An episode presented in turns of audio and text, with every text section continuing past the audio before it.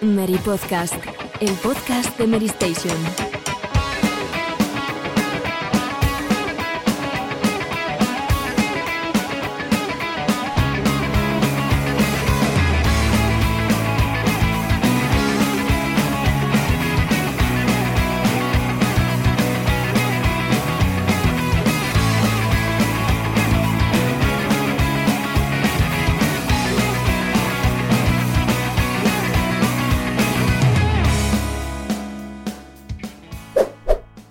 Hola a todos, bienvenidos de nuevo al Mary Podcast, programa 9 de la temporada 16 y estamos en el programa 9 porque eh, la anterior semana tuvimos, eh, tuvimos doble ración de Mary Podcast porque estuvieron nuestros compañeros del Mary Podcast Retro hablando de un tema muy interesante eh, que es pues las figuras que nos han ido dejando de la industria del videojuego. Recordemos que Rieko Kodama de Sega falleció recientemente y bueno, por ello pensamos que era un buen tema para por hablar de figuras como Azpiri, como Iwata, como Sir Clef Sinclair, o sea, un buen número de desarrolladores que ya poquito a poco pues la gente se va haciendo mayor, ¿no? Y, y se van yendo.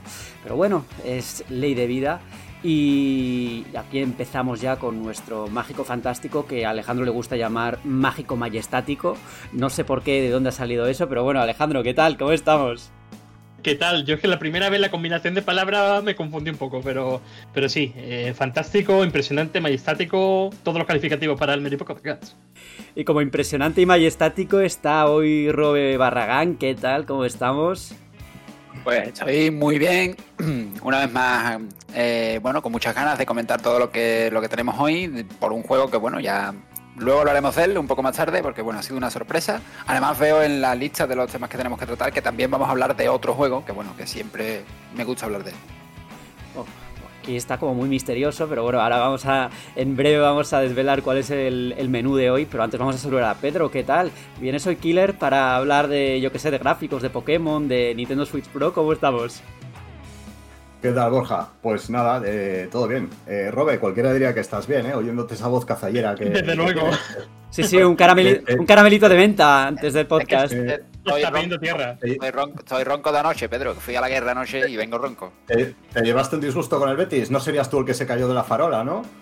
No, no, no, perdona, fue un semáforo, fue un semáforo. ¿eh? Ay, Oye, O semáforo, sí, sí, verdad, fue un semáforo. Solo faltaría que fuera Robe, ¿no? Que se cayó del semáforo. Bueno, eh, me parece que, que no, ¿no?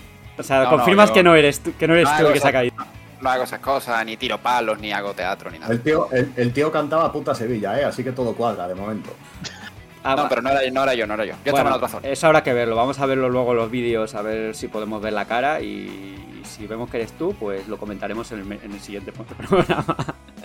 Bueno, si os parece, voy a comentar un poco lo que tenemos hoy, que no va a ser poco. Y para sorpresa de nadie, es que la primera noticia, ¿cuál es? Según lo estoy mirando aquí, es Elden Ring. ¿Otra vez? Me ¿Qué es esto? Pues sí. Me pongo de pie. Pues sí, Elden Ring porque apunta a DLC. Creo que lo llegamos a medio comentar en el programa anterior, pero bueno, esto lo vamos a hablar un poco más largo y tendido ahora mismo. Luego tenemos a Hideo Kojima y además por partida doble, por un lado porque se ha filtrado su juego Overdose y por el otro porque ha habido ha salido de nuevo el tema de el tema de Abandon, que está más abandonado que yo que sé, que cualquier cosa. Bueno, vamos, eso está más más dejado de lado que, veremos si algún día lo vemos. Eh, por último, la sección de noticias de titulares eh, cerraremos con Final Fantasy XVI, que ha habido bastantes noticias y alguna que otra polémica. Luego, pues como siempre, nos dirigiremos directos a seguir debatiendo, al debate, que en esta ocasión, pues toca hablar de Switch y toca hablar de pues una posible sucesora de Switch y veremos si creemos que es necesaria o no. Vamos a ver. Luego, en los juegos de la semana, no podía faltar, ¿no? Eh, God of War Ragnarok, que tendremos a salva, y Sonic Frontiers, el título misterioso que Robe nos iba a comentar. Ojo. Y mira tú que me hubiese me gustado meter aquí a, Pentiment y traer a Fran Serrano para hablar de esto. Igual la semana que viene lo hacemos, aunque ya no será el juego de la semana. O sí, para algunos. Que de- depende de cuando decida jugarlo. Eh, Mary Plus, vamos a hablar de Wakanda Forever, Black Panther, que servidor ha tenido la oportunidad de verla ya, así que comentaremos un poquito qué tal me ha parecido y me preguntáis alguna cosita. Y luego ya la despedida con el micro abierto y con la que estamos jugando, ya sabéis. Este es el menú, quedaos con nosotros. Vamos allá con los titulares. Titulares. Bueno, decía yo que nunca me presento, y es verdad, o sea, siempre se me olvida presentarme. Pues, yo soy Borja Ruete y ahora vamos a hablar un poquito sobre, sobre el tema de, de este podcast, el de cabecera, el que, joder, el del ring, ¿cómo no? ¿Cómo no? Oh. ¿Qué, qué hay nuevo del Elden Ring, Robe? Porque he visto ahí como que van a añadir, que según un data miner eh, bastante conocido, que es Sekiro Dubi, eh, habla un poco de que va a haber por los 30 jefes nuevos, coliseo, nuevos NPCs, bla, bla, bla, bla, bla. ¿Qué puedes contarnos sobre esto? Pues sí, hay, bueno, hay indicios, ¿no? En los archivos del juego sobre, bueno, sobre que habría un, espacio, digamos, reservado con menciones y tal a, eso, a eso que has comentado, esa, cantidad de, jefes, eh, los coliseos, que al final son un misterio desde, desde, que, desde que llegó el juego, ¿no? Porque, bueno, contábamos con que podríamos entrar en, la primera partida, ¿no? Con, habría algo oculto, postgame y tal, al final no había nada. Eh, parece evidente, ¿no? Que está, que está llamado a ser escenario de los duelos PvP. De hecho, mediante mods y demás, eh, ya hay usuarios en PC que han, que, han, que han logrado entrar para enfrentarse dentro, pero bueno, oficialmente pues siguen cerrados. Para los que no veis, para, los que no veis el podcast en YouTube, eh, Alejandro ha vuelto a sacar pues su, su estampita, de su estampita de cabecera. Perdona, Robe, que te haya interrumpido, pero Nada. eh, creía que era, impor- que era interesante comentarlo. Eh, co- sigue, sigue, por favor, a ver qué, qué más cosas hay del Den Ring y luego ya, pues supongo que Alejandro comentará algo, creo. Bueno, eh, eh, ya que hablas de estampita, es una pena que no tenga la cámara aún. Eh, ayer se la, se la enseñé a Alejandro. Yo ayer eh, fui, al, fui a Sevilla, al Betis Sevilla, que es eh, el partido del año sagrado. Cuando, bueno, te, ca- modo- cuando te caíste de la farola, dices. Pues, no, insisto, fue en, fue en semáforo. Además estaba en rojo, esperemos que no tenga punto. Eh, que no me quiten. Eh, ayer se la enseñé a Alejandro, eh, a modo de talismán, un poco ritual. Eh, llevaba en el coche una estampita de Miyazaki, vestido del Betis. Ojo, la La llevo portera. en el- arriba, en, en el... Mira, yo, Esto que, se, esto que se despega, ¿no? Que no para que no te dé el sol, tapasol se No, llamará, digo yo. Sí, sí. yo no, no puedo con vosotros. O sea, ya, lo meto. es que, me- O- es que os la estoy, por, enseñaré, estoy por os la marcharme ya. Estoy por marcharme y acaba de empezar el podcast. Es que. Algún día lo enseñaré porque además eh, tiene la anécdota de que, bueno, eh, la llevé, cuando llevé el pendrive a la, a la- a la imprenta, me, me daba un poco de corte, ¿no? Digo, "Uf, eh, esta señora, ¿no? Cuando vea eh, a un señor japonés vestido de Jesucristo con una, con una insignia del Real Betis, y, y total, que se lió con la impresión y tal, y me lo sacó en tamaño folio, encima es gigantesco a color, una risa allí, la gente mirándome extraño, digo, bueno, bueno, la, en cualquier caso. la secta de Miyazaki, madre mía. Madre mía. Y está, Diego. está en Mary Station, vamos, por, totalmente extendida, vamos, arraigada, Sí, vamos. sí, sí. Aquí estamos en, en- Estoy yo en minoría, porque en realidad Pedro también es fan, así que, joder. Y. Bueno, bueno. Y volviendo a y volviendo al tema de la futura expansión, que bueno, se, se- se da por hecho que la va a tener, ¿no? Al final, eh, varias entregas de Dark Souls lo tu- la tuvieron, eh, Bloodborne también, con The Old Hunters. Y claro, el de Ring pues, parece absolutamente eh, propicio. O sea, eh, todos esperamos que vaya a tener una expansión, que vaya, no sé, eh, con muchas teorías además, ¿no? O bueno, más bien deseos, ¿no? Yo creo. eh, si vamos a ir a unas islas en el cielo, al fondo del mar, el mapa que tiene una que tiene cierta forma donde las esquinas se juntan y, es el centro del mapa como en el océano, o sea, mm, es que cuando salga una expansión de Elden Ring eh, para nosotros, gente como nosotros, eh, se convierte automáticamente en el juego entre comillas más esperado del año. La clave, Robe, es que hay que despejar la, la incógnita de qué hay en el centro del mapa, esa nube, eso, eso tiene que ser por algo. Claro, o es que- claro, es el, que- el maestro no lo deja al azar. Claro, es que el mapa, el mapa es gigantesco y bueno, ya, sabéis que no, Una- un gran archipiélago y demás. Y, pero es que claro, toda la parte central del mapa, eh, en teoría es agua, pero a nivel visual, estético del mapa, pues tiene ese diseño como que hay una gran nube en el centro, ¿no? Tapando algo, ¿no? Se va a revelar como si se fuese a revelar algo en el futuro, ¿no? Ya sea una isla flotante o un templo en el mar. Eh, es Miyazaki, es decir, van a pasar cosas. Cositas.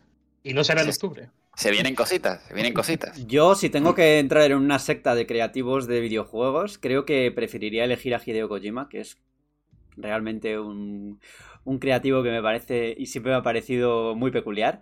Y sobre, sobre Kojima va la siguiente noticia, que es que, bueno, pues un tipo sin camiseta ha grabado una pantalla viendo un vídeo en el que aparece eh, pues el próximo juego de, de Hideo Kojima, que para, pues sorprendentemente o no o sin sorpresas, aparece Margaret Quilley, que es la actriz que dio vida a mamá en Death Stranding.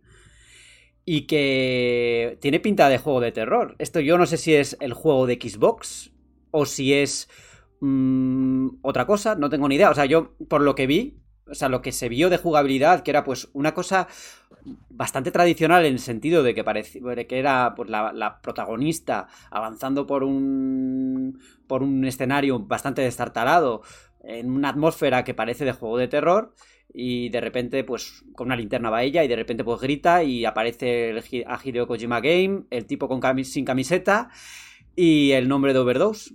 Entonces, a, lo que a mí me choca un poco si es ese juego de Xbox es que es que como lo he visto tan tradicional, pues me ha resultado extraño que, que, fuera el juego que va a aprovechar la nube, que no sé qué, con sé cuántos, pero claro, sin saber de qué va exactamente, cuál es su planteamiento, cómo va a funcionar, pues evidentemente es complicado de, de, de, de saber si ese es ese juego, ¿no? Alejandro está intentando hablar sin, sin el ahora, micro. Ahora, ahora sí, sí, ahora te suena. Ahora sí, ahora sí. No, que hay que decir que parece que es un concepto muy temprano porque el escenario en el que se ambienta este fragmento de Overdose es una de las nuevas instalaciones de la Director's Cut de Dead Stranding. De hecho. ¿Ah, sí? ¿Era ese sí. escenario? Sí, de hecho, el cuerpo de Margaret Qualley en ese fragmento es un modelo reutilizado de la protagonista del juego. Ah, con ese vestido azul. Pues es posible entonces que vuelva a utilizar el mismo motor, ¿no? El de Guerrilla Games. Sí, pero si estamos hablando de que se trata de nuevo juego en la nube de Xbox. Ya, ya, claro, claro, pero. A ver, pero eso de que se trata del juego en la nube de Xbox, eh, ¿está confirmado o.? o no, es no está poco... confirmado. Claro, no, no está confirmado, entonces. Claro, claro. No, no. Eh, no sé. Eh, yo creo que en este caso, pues lo mejor va a ser esperar un poco a ver que se, aclare, que se aclare la cosa, ¿no? Porque yo creo que esto le ha fastidiado, esto habrá fastidiado bastante a Kojima, ¿no? Que, que se desvele tan, tan pronto, porque además este vídeo pertenece a una filtración del pasado mes de junio, o sea, no sí. es nuevo tampoco. Y yo creo que en este caso vamos a tener que esperar a Game Awards y ahí vamos a ver algo. Eh, ya hay tantas. Está ya haciendo su juego de marketing de siempre, esta vez pues con sus cartelones y enseñando a las actrices que van a participar en el proyecto. Y yo creo que esto se acerca ya al final a, al momento en el que va a presentar el tráiler, que yo espero que ya que sea en, en, The Game Awards, con su amigo y querido. Mmm, iba a decir novio, Yo. amigo Geoff, ¿no?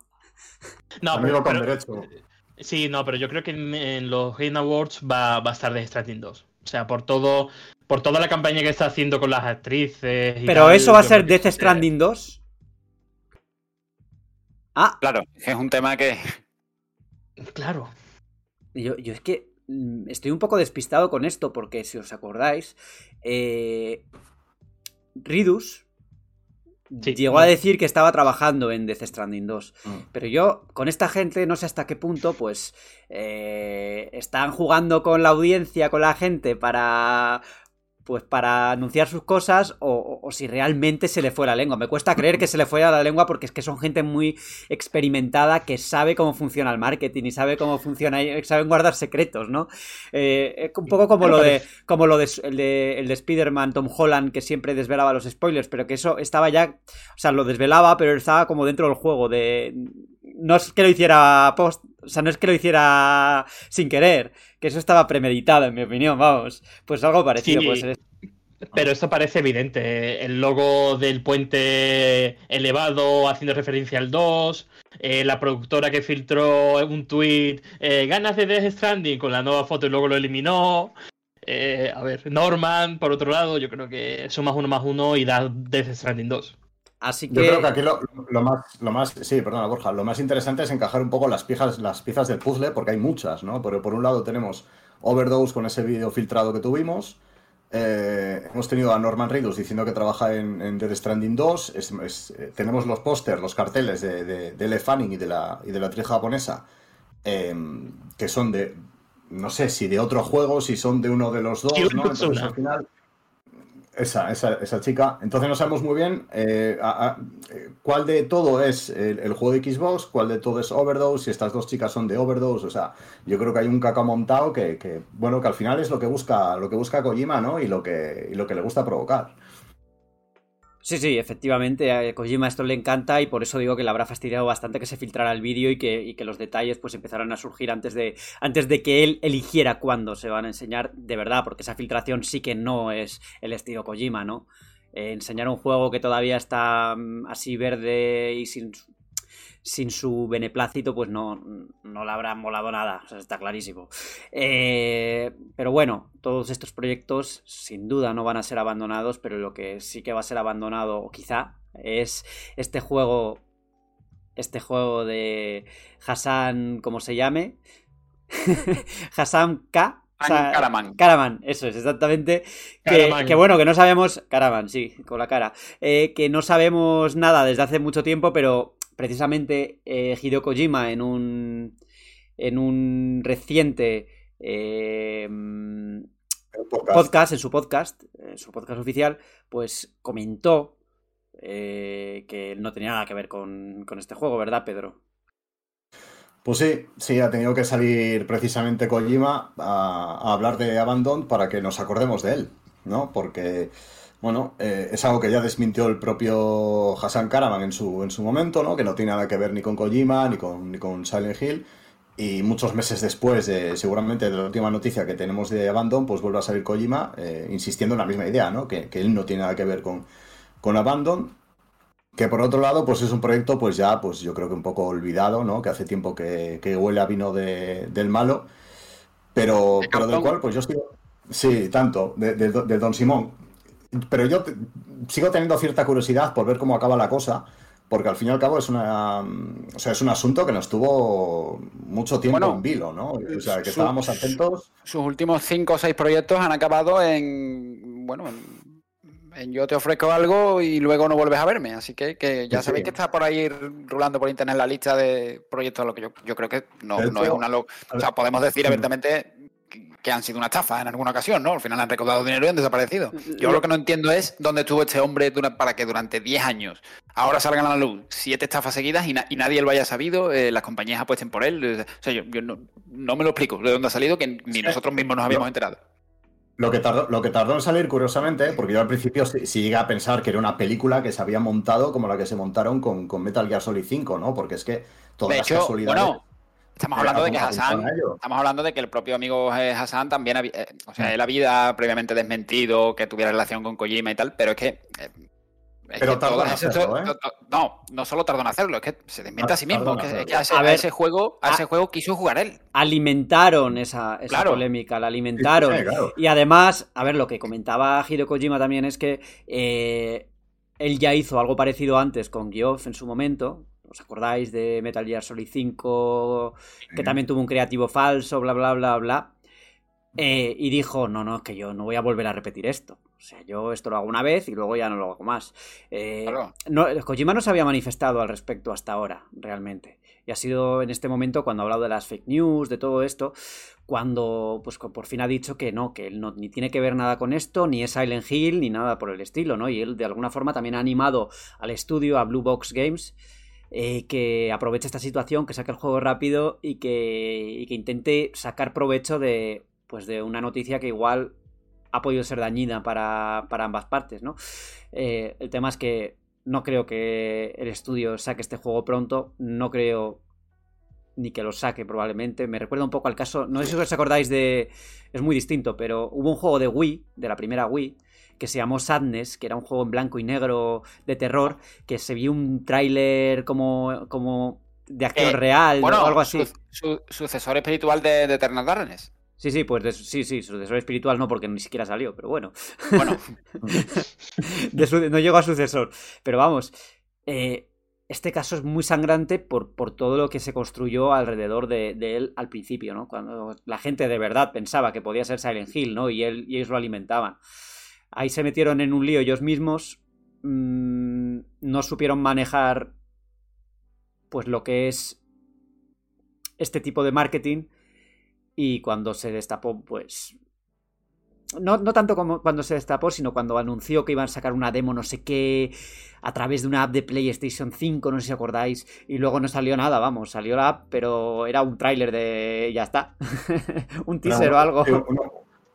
Unos, unos, segundillos. Yo creo que también nosotros tenemos que hacer un poco de autocrítica porque, porque durante ese tiempo que, que comentaba, yo creo que estábamos demasiado atentos y le damos demasiado bola a estas Sí. a, a- a muchas, a muchas noticias que al final era- eran tonterías, ¿eh? Sí. O sea, eran, eh, yo qué sé, no dejaban de ser rumores al final. Sí, pero a, to- a todos nos gusta, Eh, a todos nos no gusta una buena, una, un- esas casualidades, Sí. eran muchas casualidades, ¿eh? O sea, tú te paras a pensar y a- había muchas cosas que decías, joder, es que tiene, tiene pinta de que puede ser Kojima. Bueno, es que había Hombre, yo, me, yo me hashtags- acuerdo que llega- llegamos a poner Hassan Karaman en el traductor de Google de, de turco a japonés o algo así, ¿no? Y, y salí- y salía, es que salía Hideo Kojima, creo. O una cosa así, era una cosa muy loca. Sí, algo, algo así, algo así pasaba, sí, muy, Sí. muy rocambolesca. Sí, sí. Pero, a, a ver, es verdad que, nos, que, que Kojima, bueno, ahora se ha, des- se ha desmarcado totalmente, ¿no? De, de Hassan y de Blue Box y demás. Y a ver, es, cierto que había muchas teorías que, que- que algunas eran una absoluta locura, que no tenían ninguna base, pero también es- yo creo que también es verdad que el propio Kojima, no digo que haya alimentado, pero pero ayuda a, a- a que a lo mejor algunos un día tengamos un día muy fantasioso, ¿no? Y, y- y queramos creer. que- Kojima, Kojima no. No, respondió a nada, o sea, no dijo nunca No, no, nada. No, no digo, no digo, no digo que dijese nada, ni que alimentase eh, deliberadamente ni nada. Digo que, que, es- que como es él, que, que, que te, no, te, no sé, te sube un martes cualquiera una foto de un bosque con niebla po- po- po- porque le gusta la imagen. O sea, no, yo no digo que él lo, que, que lo haga con ese sentido, pero claro, eh, hubo ciertas eh, capturas y cosas que compartió Kojima que no tienen nada que ver, ni tenía intención ninguna, pero claro, en ese ambiente donde todos hay mucha gente flipándose con, "Buah, este es el proyecto Silent Hill, tal y cual, y, y te sube Kojima un día una foto del, de su reproductor de MP3 con una No. canción Mira, que resulta que es una Mira. canción de Silent Hill 2 de tal. mira, Robe, Kojima es muchas cosas, pero no es un cutre. O sea, las No, cosas no, que sí, hace, sí, no las no- hace no cutre, que o sea, sea. Claro decir, llegó un momento en el que era tan cutre lo que estaba haciendo Abandon, o sea, ya desde que salió Ya, ya. hablando el Hassan. Hassan salió hablando co- casi con una con un fondo, con una cámara que parecía de, Que decían que era una IA. de, que tre- decían Era una de aquello, 360p, claro, sí, sí. En plan bueno, con una hecho, no. sábana detrás. Parecía que Ah. teníamos. De hecho, de, de momento yo creo que en real- realmente de momento no hay pruebas de que Hassan sea una persona. O sea, podría- todavía podrías hacerlo, ¿no? Podríamos empezar otra vez a teorizar. Hombre, sí que hay pruebas. es Claro que es una persona porque salió y era él, vamos. Eh, yo creo que sí. Eso, no, no, no creo que tengamos que meternos en eso.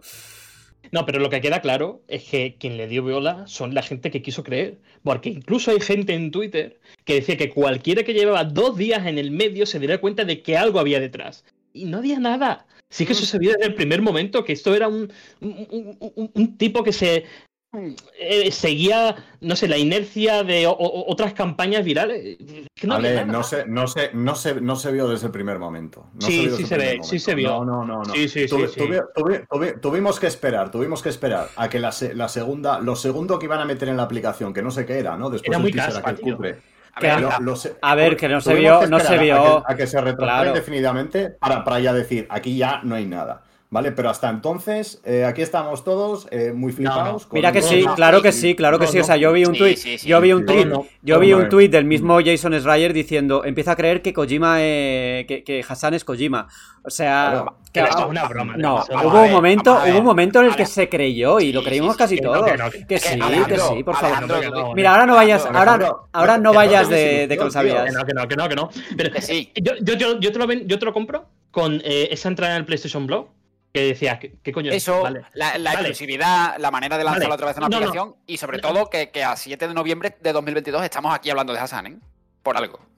Po- po- po- por- porque es el equivalente al tipo Te de conoces, el, Wallapop. o sea, te O sea, conoces el nombre, el apellido, el nombre del estudio, probaste la aplicación de un estudio que, que, que no probé sabías que existía, de un proyecto que, No, no. que nunca salió. No, no. Pero si bueno, tú no lo probaste porque te daba miedo.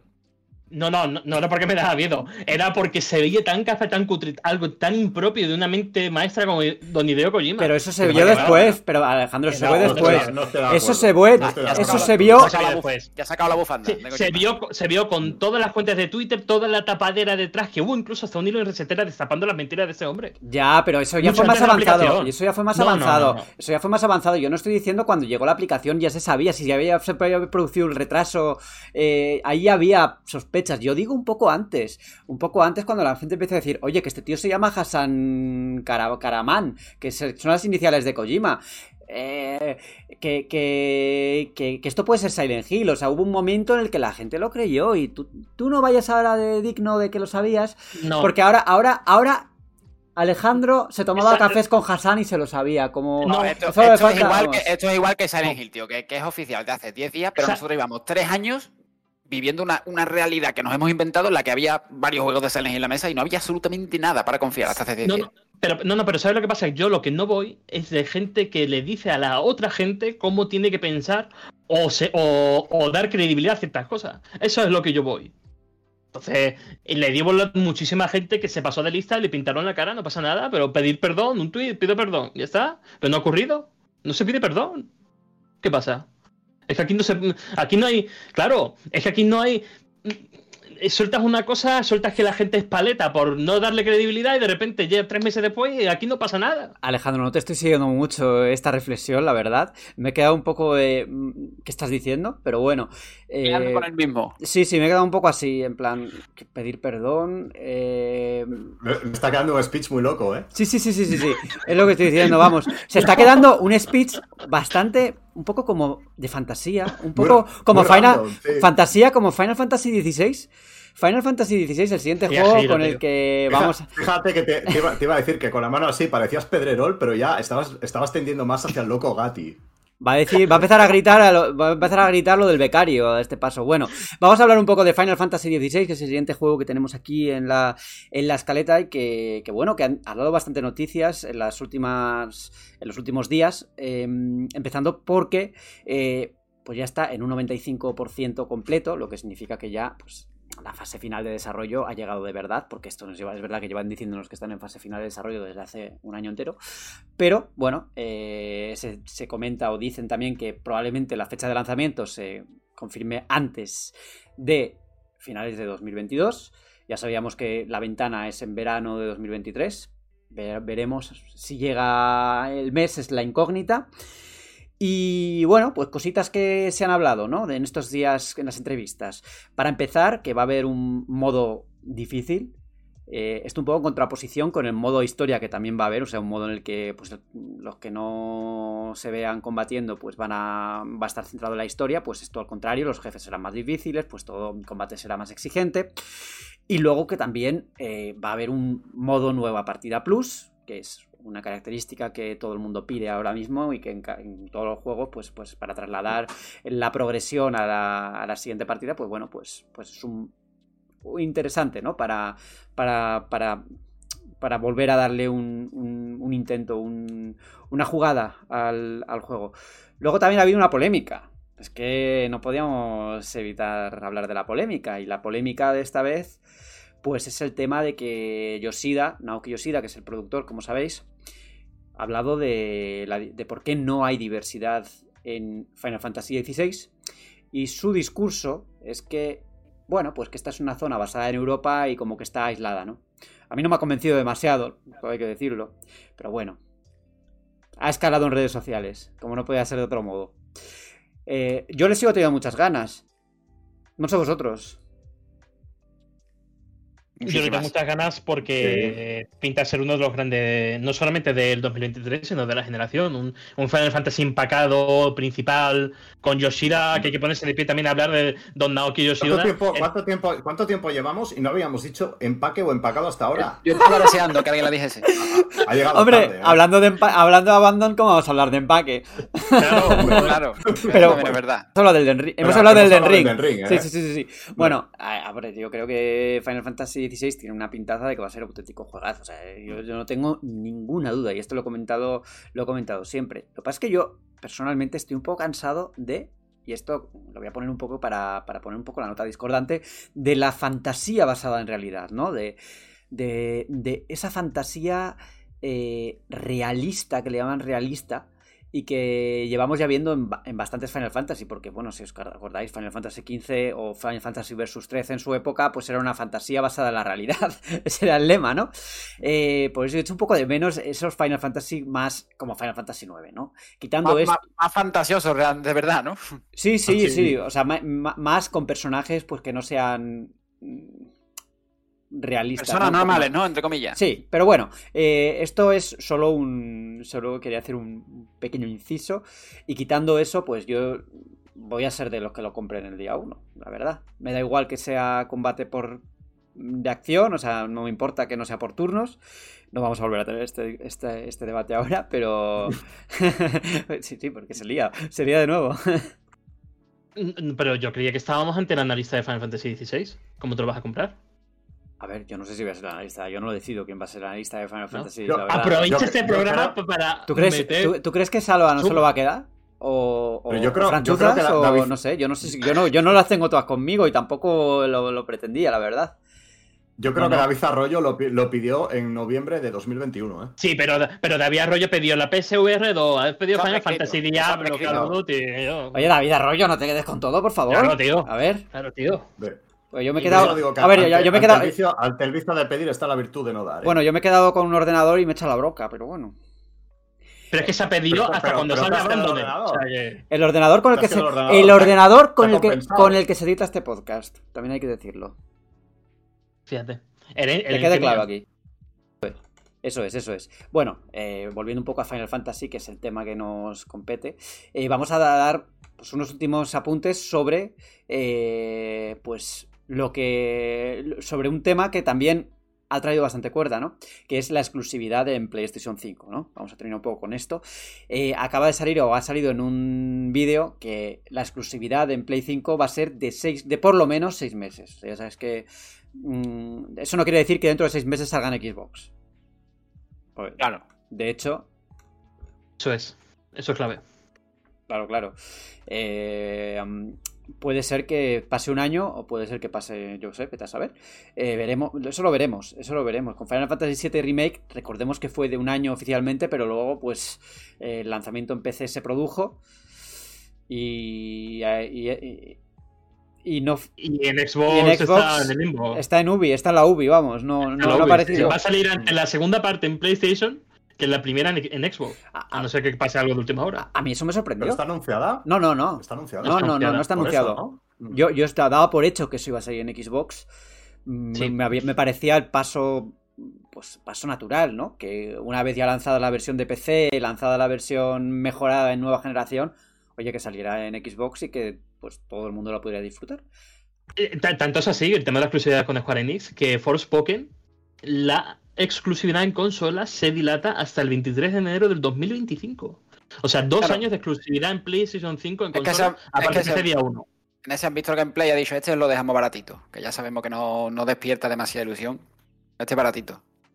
Eh, Robé, llevas diciendo esa broma desde que ha salido noticia 30 veces en 30 Ha salido de noticia. de La, amigos. la- Tío, la he leído hoy a las 12 y la he hecho, y he hecho la misma broma en todos los sitios en los que, por los que he pasado.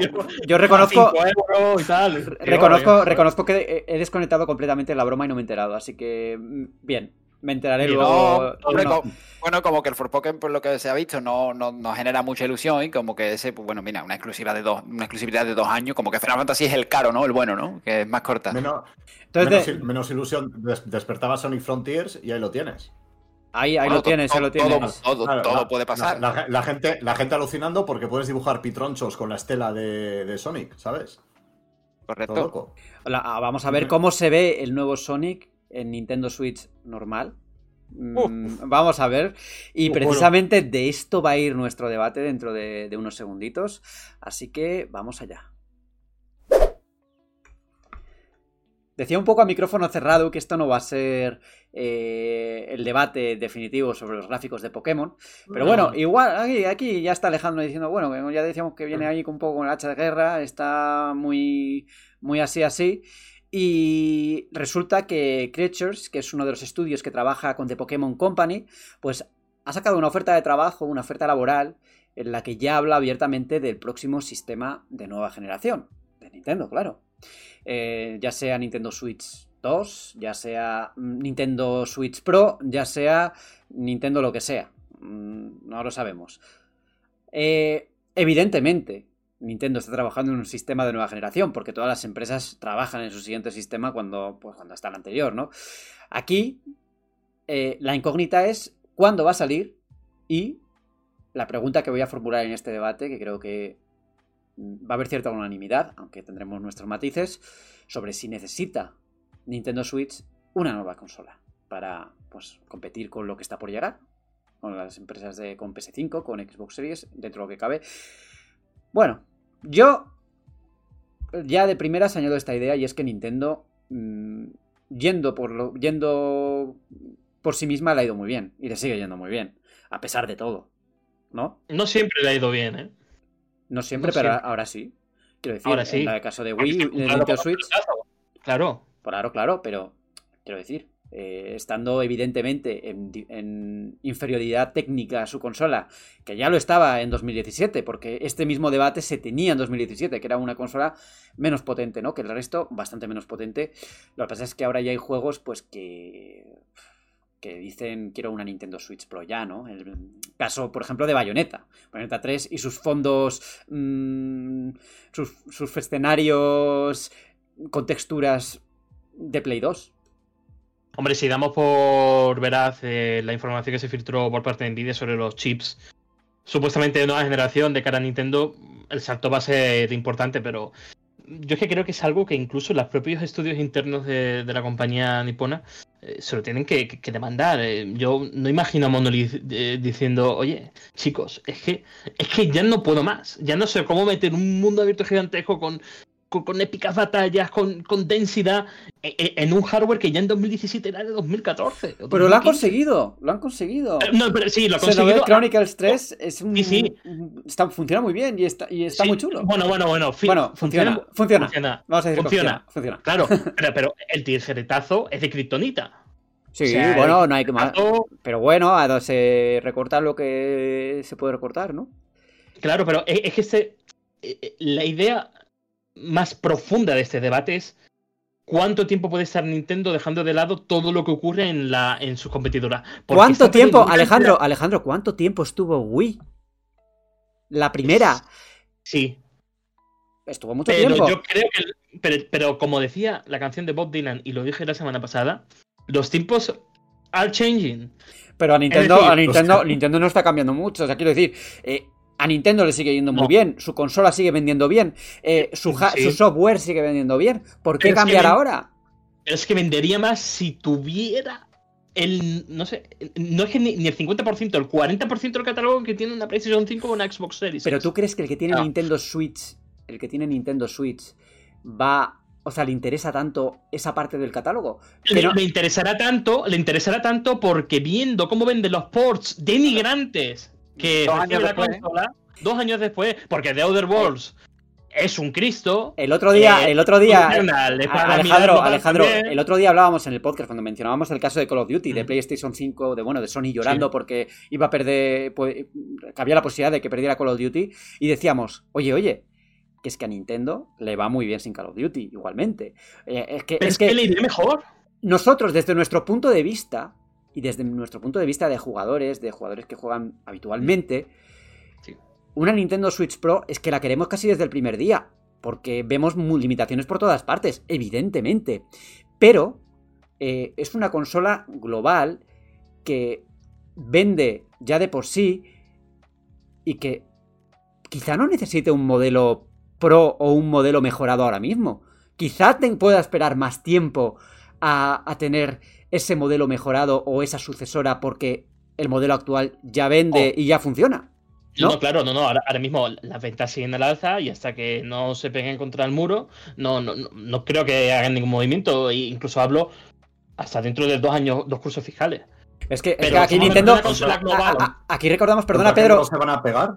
¿con Claro. quién? Si- si No. llevan- ¿con qué, ¿Contra qué muro se van a pegar si están vendiendo un ritmo de, de auténtico escándalo, pero- Alejandro? pero llegará, pero llegará un momento que ya no venda más. Porque Sí, ya- hombre. ya- ya Claro, punto. pero- pero si os fijáis- Claro, claro, Si os- Claro, si claro, os- no, no. Si os fijáis, llevamos años en mitad de ciclo de, de Switch, según Nintendo. O sea, lo dicen por activa y por pasiva. Estamos a mitad de ciclo. Ostras, mitad de ciclo. ¿Pero esto cuánto va a durar? Yo ¿No? es que O creo sea, que ya- ese muro. Ese muro no va a llegar, yo creo. Porque al final la Sí, consola va a, cam- todo- a camino de seis años, sigue vendiendo más que nunca. Es que Sí. creo que dentro de dos, tres, directamente pueden sacar la nueva generación de Nintendo, no un, no modelo pro del actual, al- que además me genera muchísimas dudas por el tema del precio y de las prestaciones, pero viendo los costes, viendo el precio que tiene Switch para lo que es. mm, Pero- mucho, mucho me temo que una Switch eh, Pro o 2 seguiría estando a años luz técnicamente de PS5 y Xbox y, y encima sería mm, relativamente cercano el precio a ellas. Pero es que tampoco, lo- tampoco, van a, tampoco van a buscar eso. O sea, no van a buscar que, que estar a la par que PlayStation 5 o Xbox No, Series. no, no, no. no. Aunque saquen una sucesora. ¿qué, No, buscan? ¿Que vaya a 30 FPS en vez de 24 los juegos? ¿Es lo que buscan? Pero tú No, crees que eso, le- eso, le- eso les importa a Nintendo en, en términos de. Por, por eso mismo. No les interesa. O sea, quiero decir, Por- por- ellos por eso buscan. mismo, como no les interesa, digo, es que entonces no, no les conviene una Pro para nada. Que sigan vendiendo y cuando dentro de tres años te presenten una nueva generación, ya está. Es simplemente equiparar a las eh, tecnologías que se están utilizando hoy día más habituales. Que ya, ya que utilizan chips Nvidia, utiliza DLSS. Unreal, utiliza Unreal Engine esas te- 5, Unreal Engine 5, tecnologías. Unreal Engine 5, ¿no? Eso ya, pues, poder funcionar, hacer funcionar bien un Unreal Engine 5 o un motor de nueva generación, pues ya permite que aunque tu consola sea menos potente, pues puedas, eh, pues puedas bajar una, cierta, una serie de apartados y así poder, pues, tener tus juegos, ¿no? Hay, lo que pasa es que Nintendo lleva muchos años que ellos han comprendido que su estrategia no vaya de competir por gráficos, va No, de, no, no, va de ir por su camino Sí, sí, sí. y bueno, O sea, yo, creo, yo creo que a ellos les creo- encantaría, a ellos les encantaría, o sea, quiero decir, si le sacan un Call of Duty, no van a decir que no, evidentemente. Y de hecho, Phil Spencer decía, es que a nosotros nos gustaría sacar un Call of Duty en Nintendo Switch. Claro que sí. Eh, de todas formas, yo también entiendo que, oye, si tienes una consola potente, puedes tener tus juegos particulares y puedes tener juegos que tienen la competencia también, ¿no? Como pasaba al principio de la generación, sobre todo con, con los posts de PlayStation 4, Xbox One a, a Nintendo Switch, ¿no? Tenías el Doom Eternal, tenías esta serie de juegos, eh, Wolfenstein, etcétera, que funcionaban en Switch y que, bueno, que igual no era lo más vendido de la consola, ¿no? Pero, oye, están ahí y que, la, que la carrera no es de gráficos. Es de, igualar mínimamente la carrera tecnológica que se vive pues eh, de- desde 2017, 6-7 años después de su lanzamiento. Es Este- simplemente eso. Este es el quinto aniversario este año, ¿eh? Salió en marzo de 2017. Quinto. Este es el quinto aniversario de Bueno, Nintendo Switch. estamos- ya casi estamos en el sexto. Sí, bueno, pasando, claro que sí, es verdad, ya estamos a punto de llegar al sexto, pero bueno, eh, yo creo que a Nintendo Switch todavía le queda un- un- unos años de un par de añitos igual de con esta consola y yo no sé si sacarán un modelo Pro. eh, me cuesta creer que no lo hagan porque Nintendo siempre ha sido muy de modelos y esta vez recordamos que Nintendo Switch eh, es de sobremesa pero en realidad es portátil y Nintendo con las portátiles siempre ha sacado varios modelos ya vamos, de Nintendo Switch vamos tres. La versión mejorada de del normal, que era igual, pero con mejor batería y alguna cosa, cosilla más interna. Eh, el modelo Slim, que, que- que no se puede conectar a la tele, que a mí siempre me pareció un modelo muy, muy Mm. poco interesante.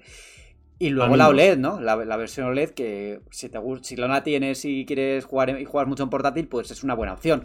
Pero sí que, joder, los que queremos, los que igual los que queremos ir un pasito más allá, sí que necesitamos una consola un pelín más potente para, pues, pues para que la consola no se arrastre, básicamente. Es que, que no. Borja, pero para, para, eso, para eso, desde el punto de vista del jugador, tienes Steam Deck.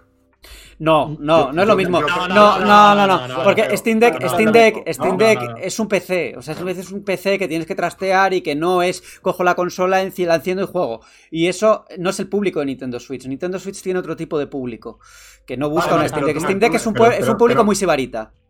Muy... Pero estamos, estamos hablando pero estamos hablando, Borja, desde nuestro punto de vista, no desde el punto de vista del público de Steam Deck y, de- del de Nintendo Claro, Switch. Yo pero- tengo, pero- yo hoy por hoy tengo Nintendo Switch OLED y para lo que yo quiero Nintendo Switch OLED, el, el- el- el modelo actual, vamos, me basta y me sobra. Pero yo no- yo no busco eso, eh, yo no busco eso en Nintendo Switch. para lo uso, No. lo uso, ya, ya, pero, pero yo sí, yo creo que ca- cada, cada jugador y cada persona tiene que decir, oye, pues yo necesito una Nintendo Switch Pro porque es que esto se me queda corto. Yo No. uso Nintendo Switch para jugar, para jugar a juegos que no me puedo terminar en sobremesa. Básicamente JRPG, JRPGs, juegos muy largos y sobre todo Sí. juegos indies. Para eso Nintendo Switch me basta y me sobra. Y otra, otra cosa, Alejandro, Call of Duty no te garantiza el éxito, ¿eh? Wii U, tu- Wii U tuvo Call of Duty Black Ops. Y Wii también Sí. tuvo, Y- tuvo y Call of Duty.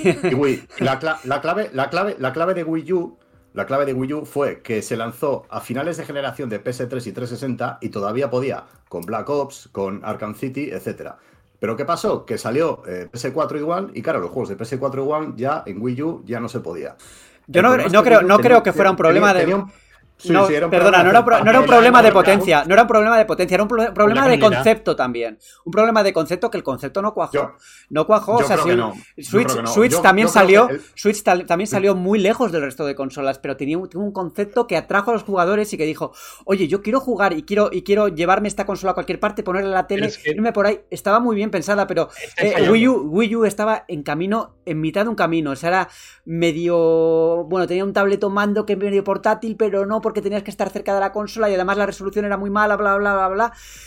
Y no cuajó, pero no porque. Yo no, yo por, no por Yo eso. no estoy de acuerdo. Yo, yo creo que el, el problema fue de third parties. Eh, la, la cuestión que tenemos ahora, sí, eh, es que, es que tenemos una consola con ciento y pico millones de unidades vendidas. Entonces Nintendo va a decir, a ver, ¿para qué quiero yo mejorar este modelo? Para que Ubisoft, Electronic Arts, etcétera, etcétera, sacan, saquen en mi consola los juegos que están sacando en PS4 y Xbox One, porque no, no hablemos ya los de PS5 y, series, que eso es imposible.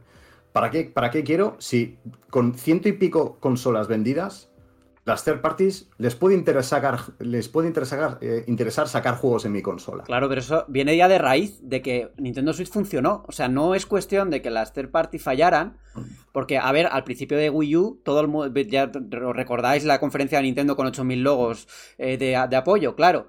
Eh, si hubiese vendido bien Wii U, pues eh, hubiese, hubiese- El panorama hubiese sido completamente diferente en ese sentido. Pero es que estáis fallando de perspectiva. Es ¿En que qué no estamos fallando? ¿En qué perspectiva estamos fallando? A ver. No, Alejandro. es que esto no va, esto no va de lo de, de lo que Pedro Herrero busca de una consola o lo de que Alejandro Castillo busca de una consola.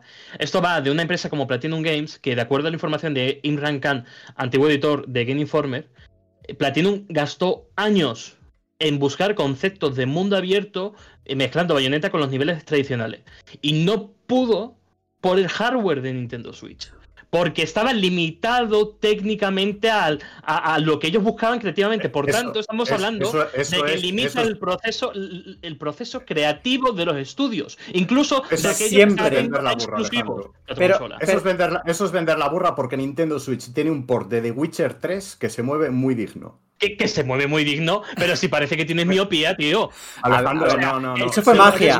Eso fue magia. yo- yo- Alejandro, yo eso fue magia, pero- de- de Witcher- He Fue terminado de Witcher juega 3 ahí, tío. Nintendo Switch. se- Bueno, pues yo lo he jugado porque no no, me iba a poder terminar. No lo podía terminar en sobremesa. Porque Pero mi es que- televisión es una televisión compartida. Entonces, juego como The Witcher 3 de 100 horas lo tengo que jugar pues donde pueda no quitarle la tele a los demás ocupantes de la casa. Eh, pero- yo jugué The está- Witcher 3 Sí. muy, muy ricamente en Nintendo Switch. Entonces, Muy que no me ricamente, venga la burra de que. No, no, no. que- que no, muy ricamente, Alejandro. Partimos- Que no Alejandro, que- no, Alejandro. Es que, es que hay limitaciones. Es una, es una técnicas. No, no, versión muy inferior. Claro que es, inferior. Que pierde, que pierde El- el- matices el- y que gran parte de la gracia es el contexto de la construcción del mundo y la estás perdiendo porque es un juego que corre sub HD. Alejandro, HD. Alejandro, una Pero, cosa quiero decirte, Alejandro, por favor, se- un momento, se un momento. perfectamente para lo que es. Un momento, eh, las limitaciones creativas siempre van a estar, incluso en una consola de nueva generación. eh, Kojima lo decía con Death Stranding también. Él quería haber Sí. hecho otras cosas y estaba constreñido por el hardware. Sí, Pero es que sí. Hay que buscar un equilibrio. Y estás, si estás diseñando para una máquina específica, tú tienes que pensar en esa máquina específica, con las necesidades que tiene, las limitaciones que tiene, etcétera, etcétera. Por esto lo vas a encontrar también en una consola nueva generación. O sea, tú igual, tú igual quieres hacer algo pensando que, bueno, esto puedo hacerlo así, pero resulta que necesito esto más. Vale, entonces, entonces lleguemos a dentro de dos años cuando el 80% de estudios third party estén trabajando en un Real Engine 5, a 5 y digan, ¿y ahora qué hago con Nintendo Switch? ¿Qué Pues hago? tendrán que ¿Hago hacer- un port específico para un Real Engine 4 que suponga un gasto de recursos, dinero, etcétera, etcétera? Si no la- si ¿O no- me lo fumo? No, pues no lo haces, no lo haces. Tendrás tus Ah, juegos específicos, que vale. tendrás tus juegos específicos para esta consola, como está ocurriendo ya y como ha ocurrido, porque es que a ver, ports de juegos de nueva generación hay pocos. Ah, en- Vale, en- pero- en- Y, y que- y querrás, y Pues- querrás hacerlo porque es una consola con un parque de ciento y pico millones. Y Vale. te va a compensar hacerlo. ¿El qué? Un juego, ¿El qué te va a específico, como dice, un juego específico, como dice Borja, para Nintendo Switch. No un port, no un port de un juego de PS5 o series, sino un juego específico. Para- Es que Alejandro, por Alejandro. concepto no puedes eh, trasladar la idea que tienes para, una- para un, un- un motor y luego trasladar otro que no puede. con Pero ese que, motor. es que ahí estás hablando de ports. es que estamos estás hablando, de No estamos hablando de. Sí. Estamos hablando de que a la idea de construir un juego de nueva generación vaya un momento en que Nintendo Switch no puede. De hecho, estamos Pero viendo es- cómo ya, las pero- compañías están invirtiendo en la nube, que es Pero- un desastre. pero. Alejandro, Pero es que no, es que- El concepto de nueva generación le da igual. Limitación- Le da igual. limitación de Ah, hardware. Y, y a su público le da igual cada vez tener menos juegos. Alejandro, Alejandro, consola. limitaciones de hardware. hoy- hoy- hemos tenido hoy siempre consolas. Hoy por hoy ese problema Pedro, nos atisba. Hemos tenido siempre consolas, hemos tenido siempre consolas Sí. inferiores de hardware. O sea, la DS estaba cuando había otras consolas mucho más potentes y tenía sus juegos. Es que aquí no hay, no hay diferencia. O sea, es, lo mismo, es lo mismo que ocurría hace años. No pasa Vale. No van a hacer los ports y si tienen una idea creativa para Nintendo Switch la tendrán Vale. que hacer en función del juego de Nintendo, de la del hardware de Nintendo Switch. Eh, Entonces, lo que propone Borja Ruete y Pedro Herrero es que sonriamos frente a la pantalla viendo Xenoblade 3 a 24 FPS No. con la carga de los enemigos en tu No, cara. no. Eso, eso es lo que tenemos que No, sonreír. no, no. Yo estoy diciendo, yo lo que estoy hablando es de lo que yo pienso que, que- que piensa Nintendo. O sea, tú lo puedes pensar, tú lo has dicho Pero- antes. La, la cuestión no es lo que haga Pedro Herrero, lo que haga Borja Ruete, lo que haga Alejandro Castillo. La cuestión es que. Pero es que me acabáis de decir que tampoco sirve la cuestión de lo que vale en- eh, eh, eh, un estudio de desarrollo, que trabaja exclusivamente para esa consola. O sea, me habéis dicho que lo de Platinum es una excusa, en concreto Pedro Herrero No. me ha dicho que es una excusa porque The Witcher 3 corre muy bien. Y corre sub HD. No, lo que, te- lo, que hay que, lo que hay que ver es que. A ver, hay que tener. Hay que ver las cosas desde distintos puntos de vista. Desde el punto de vista del desarrollador, que puede estar limitado por el hardware, sí, pero si está diseñando para Nintendo Switch, pues tendrá que tener en cuenta el hardware de Switch. Luego, desde el punto de vista nuestro, que somos jugadores pues más habituados y que nos gusta jugar en consolas más potentes y que queremos siempre lo mejor, pues entonces claro que sí, que, que, que vemos Xenoblade 3, Xenoblade Chronicles 3 que tiene problemas de tal o, o, o que se ve que está limitado y decimos, joder, ojalá tuviéramos una consola más potente para que esto funcionara bien. Ojalá el próximo Zelda, el, eh, el nuevo Zelda, pues mmm, no tuviera las limitaciones, las constricciones de Nintendo Switch. Pero... pero... es que tiene que dejar de ser un ojalá. Tiene que dejar de ser un deseo. Y ser algo pal palpable, tangible, que lo tienes aquí en tu consola, en tu, en tu televisión eh, enchufada. Pero y yo creo que con esto podéis cerrarme conmigo, que está muy callado. Pero que, que, es que esto es un melón que hay que abrir, que hay que dejar de sonreír frente a la pantalla. Que no estamos sonriendo. No, eso está... Alejandro, Alejandro te, te, voy, te, voy, te, voy a, te, voy, a, explicar, mira, dos, dos cosillas. Eh, respecto al port de, de, de, The Witcher 3. Antes de que saliera el port de The Witcher 3 en Nintendo Switch, yo creo que todo el mundo se reía. Todo el mundo se reía, decía, no. ¿cómo van a meter este, cómo, sí, ¿cómo van a meter este juego en Nintendo Switch? Y, cuando, y yo me lo compré a ciegas, porque digo, es que si no lo juego en Nintendo Switch, no lo voy a jugar nunca. Y cuando lo vi, dije, coño, digo, pues se ve muy bien. Y se juega muy bien. Que sí, su HD, lo que tú quieras. Evidentemente, es una, es, es, una, es una, Nintendo Switch, Alejandro, ¿qué esperamos? Sí. Pero es un, port, es un port muy digno. Y otra cosa, dices, joder, Xenoblade Chronicles 3, es que tal, es que no sé qué. Xenoblade Chronicles 3 tiene un 89 Metacritic. ¿Cuánto le vas sí. a poner tú a, a, Pokémon con cuando te salga un arbolito ¡Ah! y, y, y, una montaña y al fondo que se va a ver borrosa? Ya salió. Ahí, ahí también vas a, a eso, ahí eso. vas a sonreír. ¿Vas a sonreír? Ahí vas a sonreír tú. Porque te vemos... o, le, o, le vas a, o le vas a dar la nota que merece realmente. Retratado, retratadísimo. No, sí, sí, sí. Lo, lo, lo, lo, que ocurrirá son dos cosas. Son dos cosas lo que van a ocurrir. Primera, mal por Game Freak, mal por The, Game, The, Game, The Pokémon Company y mal por Creatures en general. Porque no invierten en tecnología lo suficiente como para equiparar lo que se ve en Nintendo Switch con lo que se ve en sus juegos. Y segundo, mal, si pero juego volverá a tener un 80 y pico Metacritic. Volver a tener un 80 y pico Metacritic. Es que pero eso, volver a tenerlo. Pero, pero, pero, pero, es que si el juego es bueno en cuanto a videojuego en sí, y el apartado técnico no supone un obstáculo, una barrera frente a lo que proponen, pues yo seré el tipo que le pondré un 82 o un 83 o un 80. Pero Alejandro, no. Pero ahora mismo estamos, estamos cazando la piel antes de, de, cazar el oso. Pero Alejandro, ¿no crees que aquí en, en, este asunto en particular está siendo un poco con un poco así suave con Pokémon? Quiero decir. Pero no suave, no, no, no. Sí, un no, poco no, sí, porque, a ver. No, no. Tú ves el mundo, tú ves el mundo abierto de Pokémon y dices. Ya, pero que yo, yo es creo... una empresa millonaria, quiero decir. Eh, que es el momento de invertir en tecnología para este juego. Pero que se, y... se, te ha cortado la conexión cuando he dicho que mal por las tres compañías que conforman el conglomerado Pokémon por no invertir en tecnología. Vale, sí, sí, sí lo, lo, has eso, dicho, eso, lo has dicho, pero luego eso, se va a reflejar en, claro, en algo, en lo tangible. Soy, Alejandro. El, el, día, el día 15, 14, cuando sale, sale sí. el embargo del análisis de Pokémon, ¿lo vas a decir y se va a reflejar en la nota? ¿Sabes lo que va a decir Alejandro? Tiene empaque un juego con empaque. Un juego que me transporta, que me transporta para aldea españita. Un juego que recorro los bosques, veo, es... veo, veo un árbol pixelado, pero bueno, me imagino que es un bosque frondoso.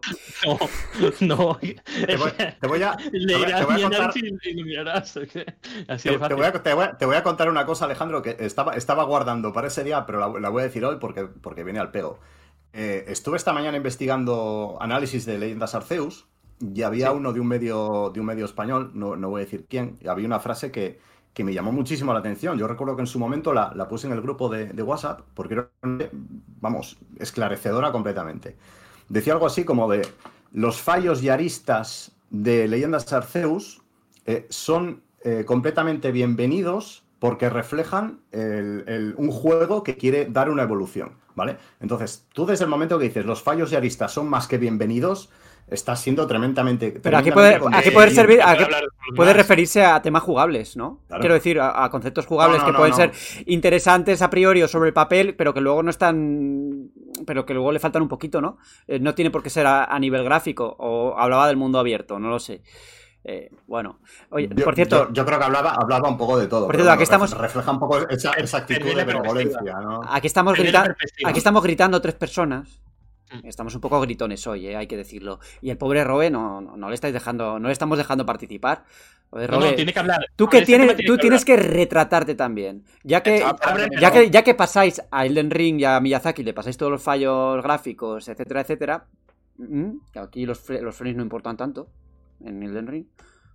¿Verdad? Muy callados estáis, con, no respondéis a esto. Retratados también yo no juego en una pantalla VRR porque pero utiliza yo... la última tecnología que hay en el mercado y yo no noto esos frame drops. Claro, claro. Yo no pero, yo, pero, yo, estaba esperando a, para decir una cosa. Eh, a ver, eh, Switch al final pues, tiene, tiene el techo donde lo tiene y bueno, pues te tienes que comer eh, un juego multiplataforma que, bueno, tiene un apartado gráfico relativamente importante y tal, y aquí te lo comes con 74 árboles menos, en las puertas aparece una cartulina y, y bueno, ya sabéis lo que pasa.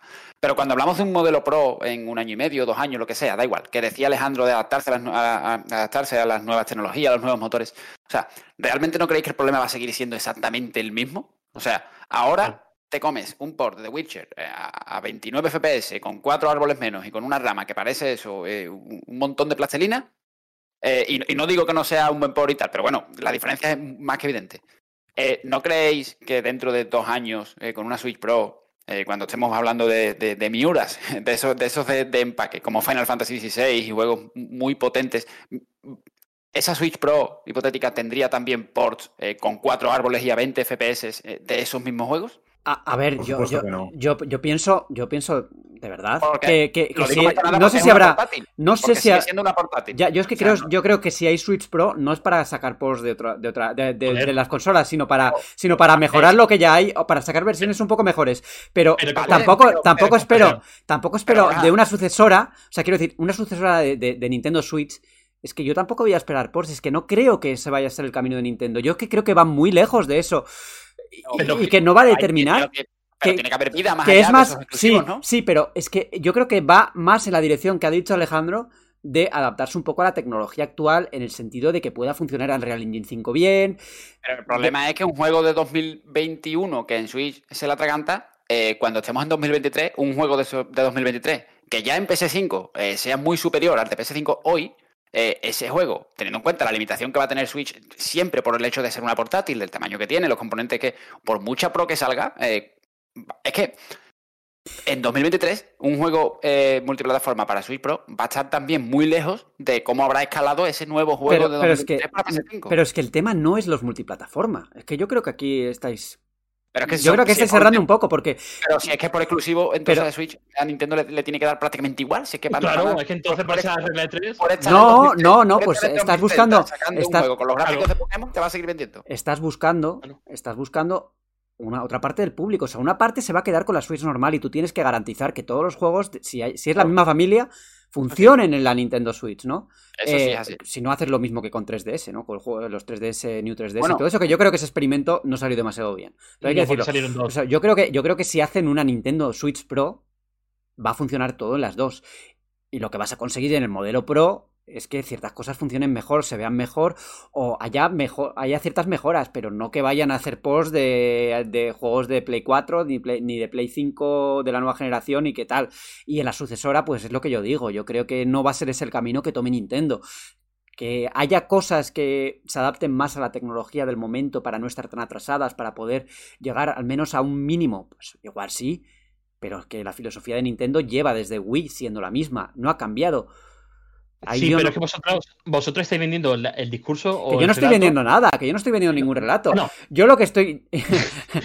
si soy el primero, soy el primero que digo quiero una, una Switch potente, si yo soy el primero que la compraría. Pero Pero es que vendéis el relato de que un usuario de Switch eh, la compra por ser exclusivo y se queda por, por lo exclusivo en lo que viene. Y cuando, y cuando vemos las métricas de venta mes a mes, vemos que los ports de Switch, aunque sean No. un Cristo, vemos que siguen FIFA. vendiendo. Vemos que FIFA Legacy Edition es, la, es el juego más vendido del mes. Pero. Ah, eh, Pero, eh, pero, pero, eh, eh, pero si me eh, estás eh, respondiendo, o sea, están vendiendo un juego con plantillas adaptadas Claro, que ya vende perfectamente. pero- no, no, pero es que vende porque ese público demanda third party. No, no, no, no, vende que porque. Vende porque. Yo, yo que no, que se equipare la tecnología. Alejandro. Por lo menos salir a- a- al, al mismo tempo que el resto, con Frostbite, con su empaque, con su tal. con su Alejandro, vende porque es FIFA, no porque no por otra cosa. Vende porque es FIFA y a la gente que se compra a la gente que se compra esa, esa edition, esa Legacy Edition, lo que quiere es jugar a, a- a FIFA, ya está. O sea, tampoco se, yo no creo que, que- que se fije en que en que el rendimiento es no sé qué y no sé cuánto. No, no. Sí, pero también vende Doom FIFA. Eternal, vende The Witcher. Pero vende ¿cuánto, ha vendido Doom Eternal? Ale- Ale- Ale- Alejandro, Alejandro, mira, mientras estabas diciendo esto, eh, había entrado yo en la Wikipedia para ver los juegos más vendidos de Nintendo Switch. Eh, digo, a ver, a ver, a ver, a ver hasta qué puesto tengo que, tengo que bajar para encontrar un port o un juego de third party. He llegado al 30 y de momento todos son exclusivos, ¿eh? Hombre, Los 30 juegos más vendidos en Nintendo Hombre, Switch. Los, yo- yo- los 30. Y, y- y- no voy a seguir porque te encuentras Fire Emblem Three Houses, One Two Switch, Paper Mario Origami Key. Mira, vamos por 35. Arms, Xenoblade Chronicles Pero, 2, eh, pero tomar, 40. tomar como fuente eh, la Wikipedia es como tomar como fuente VG Charts, que estaba baneada de zona for Home Station. Baneada Bueno, perdona, algo- algo- en, en- en- en algún sitio lo tendré que mirar. está- Eh, eh, no, está- yo es- también. No, no. Pásame tu correo que te mando una lista de 30 donde The Witcher aparece el décimo. Que, claro. ¿Qué, No, pero, qué vendi- datos hay vendido- vendidos, ve- pero vendidos de la historia o de qué mes? No, ven- no sé, tú me estás hablando de vendidos. No, ¿Tú, cre- no sé. tú- tú- claro, ¿tú crees, que, ¿tú crees que The Witcher está entre los 50 juegos más vendidos de la, de la- de Nintendo Switch? Ni de coña. Mm, Si, Ni- juntamos las digitales, Ni cuidado, eh. coña. Si juntamos las digitales, cuidado. No, no, que tú te metes en Nintendo eShop y la clasificación y, lo- y la clasificación de juegos más vendidos, tanto digitales como incluyendo los exclusivos de Nintendo, hay mucho third party en, en la posición alta. The Witcher igual Mira, sí, lo- pero The Witcher es The que Witcher, seguro, The Witcher ¿no? tenía el encanto de tenerlo pues en la palma de tu mano en una tarjeta o en una descarga digital, o sea, quiero decir, ahí, ahí lo que lo- lo- yo estoy seguro de Sí. que mucha gente, mucha gente que jugó a la versión de PC o Sí. que jugó a la versión de consola de sobremesa se, Se la, compra. compró solo para Claro. jugarlo en, eh, en la portátil. Pe- Pero es que Robert decía, no, es que estamos hablando de una portátil, entonces claro, es que va a tener compromisos. Yo he tenido una Steam Deck a mi izquierda y en esa Steam Deck he podido jugarlo a 900p a- en ajustes medios altos, que era bastante superior a lo que hemos visto Sí, en el port de pero Alejandro. Alejandro, ¿cuánto cuesta? muy- Es mismo- ¿Cuánto cuesta? ¿Cuánto cuesta Steam Deck? ¿Qué tecnología 420, lleva? ¿Qué tecnología lleva? 420. Pues- 420. ¿Y cuánto cuesta Nintendo Switch OLED? 340, 330. Pero- Sí, sí, pero, pero ¿qué Alejandro, tipo, qué tipo de tecnológico, Sí, eh. Alejandro, ¿qué, qué tipo de dispositivo es Steam Sí, Deck? pero- es que es que pero Sí, no, Alejandro, claro, claro, claro. es Pero no, pero lo que- decir, no, no, claro, pero lo que, lo que quiero decir es que se puede hacer en Y, y portátil. Steam Deck, y Steam Deck es pero- un ordenador, pero- es un ordenador pero- con forma de portátil. No pero es una cuidado, consola, ¿eh? ni tiene un diseño de consola, ni está diseñada. ¿Cuánto dura la.? Quiero decir, Sí, sí, sí. o sea, no, no claro. es una consola.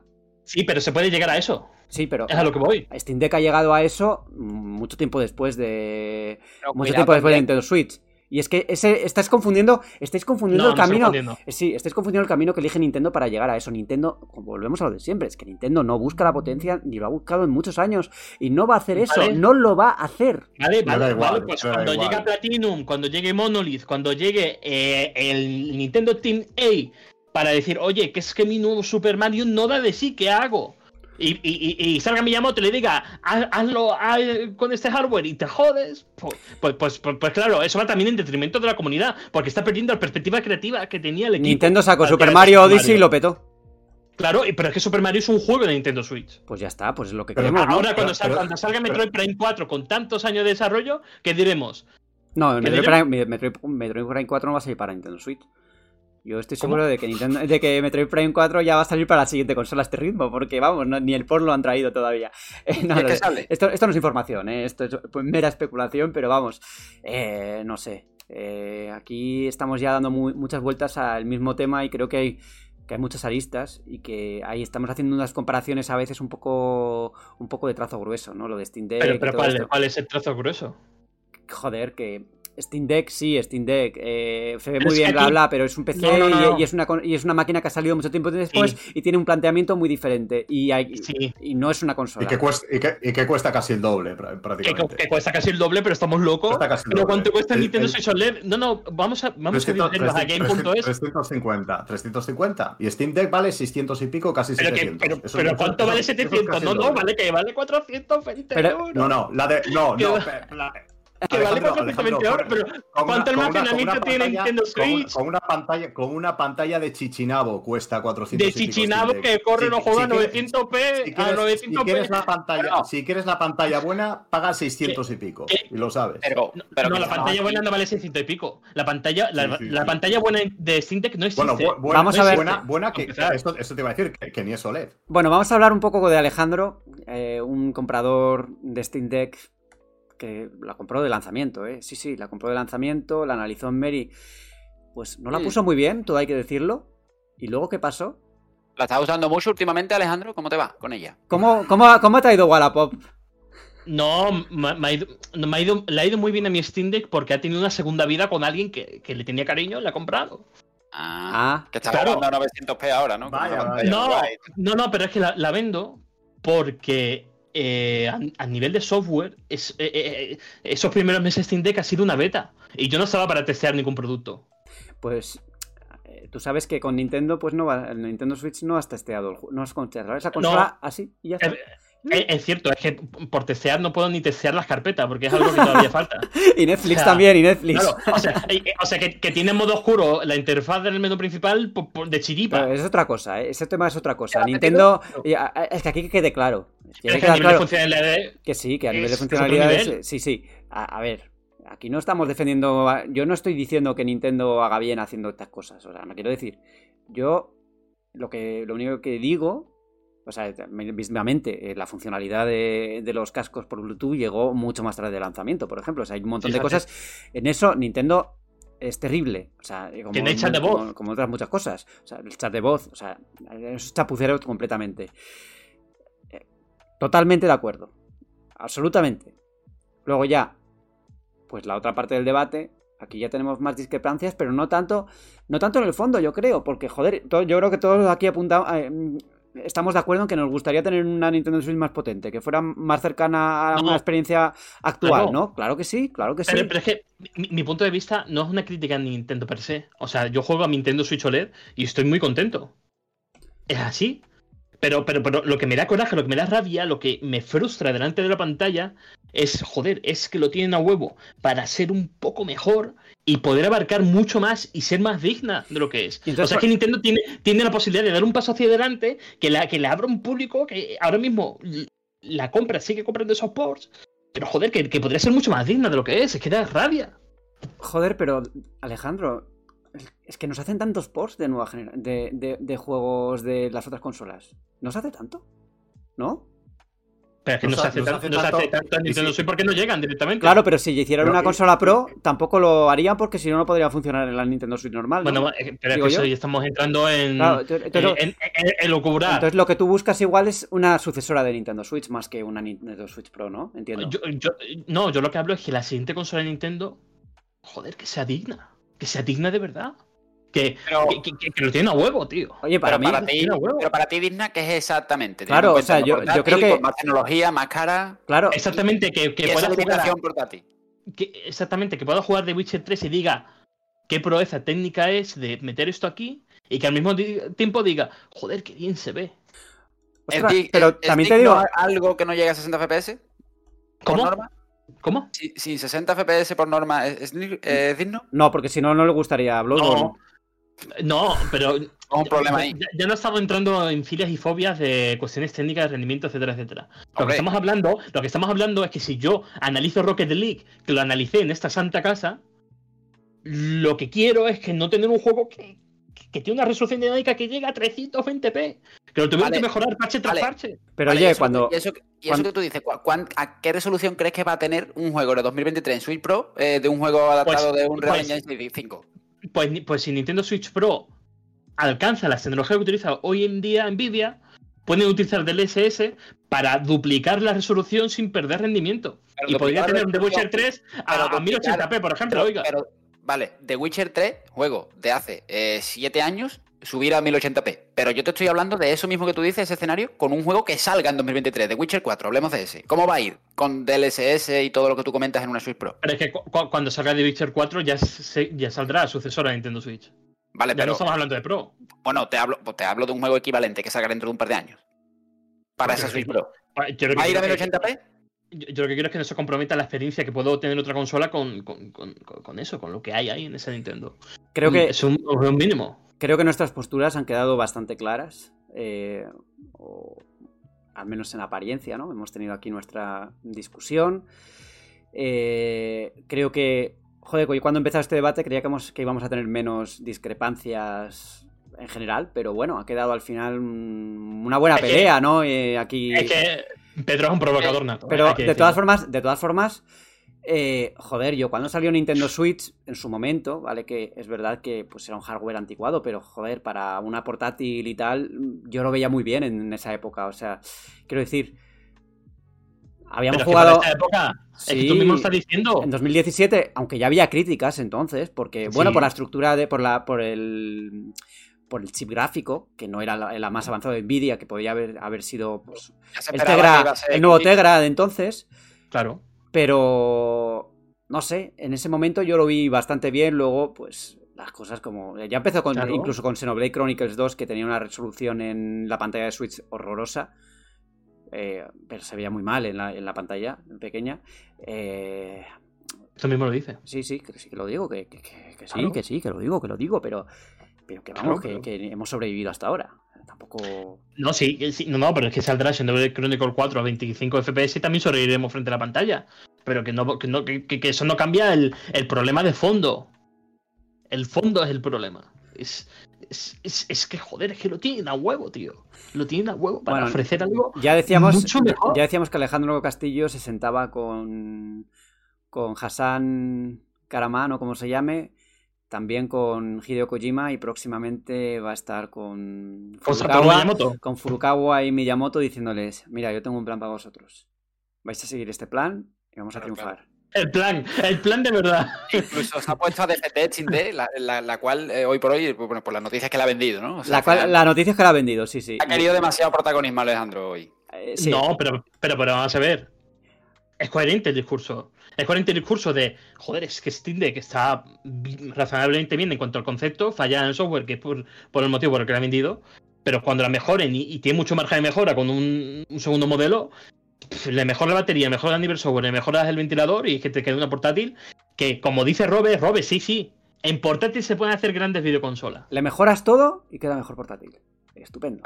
Bueno, Estupendo. Bueno, yo creo que ya, ya creo que ya vamos a ir cerrando este debate eh, y vamos a, a los juegos de la semana que, que tenemos pues dos juegazos, God of War Ragnarok y ese Sonic Frontiers que, bueno, lo he calificado de juegazo porque a mí me sorprende decir juegazo porque yo pensaba que iba a ser pues una cosa bastante regulera, pero ahora veremos que Robe Barragán nos va a contar por qué le ha gustado mundo, ese mundo abierto y por qué quizá es diferente a Assassin's Creed y a los juegos de Ubisoft.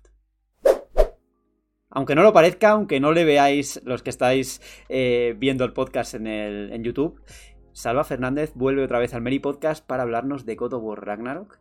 Que, oye, Salva, el otro día, hab- hablando con unos compañeros, me recordaron que en el primer God of War ya hay una escena después de, después de los créditos que de alguna forma enlaza con God of War Ragnarok, que es en casa de, en casa de Kratos y aparece Thor. ¿Tú te acordabas de esto? Porque yo, la verdad, Hombre, sí, claro. joder, todos se Sí, acuerdan sí. menos yo. O sea, yo, yo vi los créditos y, y ya está, se acabó. y no volví. Eh, te voy a hacer la misma pregunta del otro día, cuando viniste con Bayonetta. ¿Juego del año, Salva? Que este sí creo que va a tener como más disputa, ¿no? Hombre, yo creo que lo va a competir A mí, si me preguntas, a mí personalmente no hay juego que le pueda toser a, Elden Ring, más que nada porque Tears of the Kingdom no sale este año. Pero más allá, más allá de esto, yo creo que el nivel de Elden Ring no, no lo consigue equiparar nadie, pero entenderé perfectamente que este God of War, igual que en 2018, le compita cualquier cosa, pues en este caso a Elden Ring y hace cuatro años a Red Dead Redemption 2, porque realmente es un juego bueno, es el típico juego que es brillante en casi todo lo que quiere proponer y es la fórmula de Sony llevada, llevada al extremo. O sea, yo creo que yo creo que es el juego que todo fan del primer título, es el del de 2018, esperaba tener. ¿Cómo ha evolucionado God of War Ragnarok con respecto al primero? Porque a simple vista, lo que se veía a priori los trailers parecía muy similar al juego, al juego original. Sí, el problema que tiene, o sea, yo, lo, que, comentaba al inicio del análisis, que, decía que, ostras, que una de las cosas habituales que se habían leído y escuchado es que estábamos ante un God of War 1.5 o ante un juego que parecía una expansión de lo que vimos, y eso es culpa, y lo digo entre comillas, de lo que se ha visto y se ha podido decir del juego hasta, hasta este momento. Al final, eh, la primera entrega eh, tenía unas bases muy claras y todo lo que hemos visto de gameplay, trailers, etcétera, pues replicaba mucho eso. Porque todo lo que se ha visto forma parte de las 5 o 6 primeras horas de juego. Hablo de hasta las impresiones finales que sacamos el 3 de noviembre y hablo de los trailers, de, etcétera, ¿no? Pero es que el juego pega un subidón a partir de ese momento que realmente es lo que es una secuela. Mm, a nivel jugable, a nivel de, combate cambia bastantes cosas, a nivel de, de exploración también. A nivel narrativo es un juego mucho mejor, creo yo, que es un juego porque es un título que se desenvuelve mejor en todo lo que pasa. Al final el primero mm, está muy enfocado a la historia de, Atreus y de Kratos, al, a un largo paseo hasta lo, alto de una montaña, y aquí no, aquí está el fin del mundo, está Odín, está una serie de cosas. Volviendo al final del primer God of War, está el destino de Kratos, que lo ve un mural, y todo eso pues hace que realmente, o sea, solo por, por, por, desenlace uh, tengan que pasar más cosas que en el primero, ¿no? Y yo creo que, que, bueno, que mejora todo lo que ofrecía el primero, sinceramente. Venga, os dejo, os dejo alguna preguntita, Alejandro, Pedro, Robe. Sí, yo te quería... Vale. No, no, ve tú, ve tú, ve tú, ve tú primero. O todo yo, tío. Nada, yo te quería preguntar acerca de las misiones secundarias, porque he leído que estaban, bueno, algunos periodistas que han podido jugar al juego eh, decían que superaba incluso las de The Witcher 3, que más o menos como el baremo ah, de, la anterior generación. No sé cómo tú lo has visto.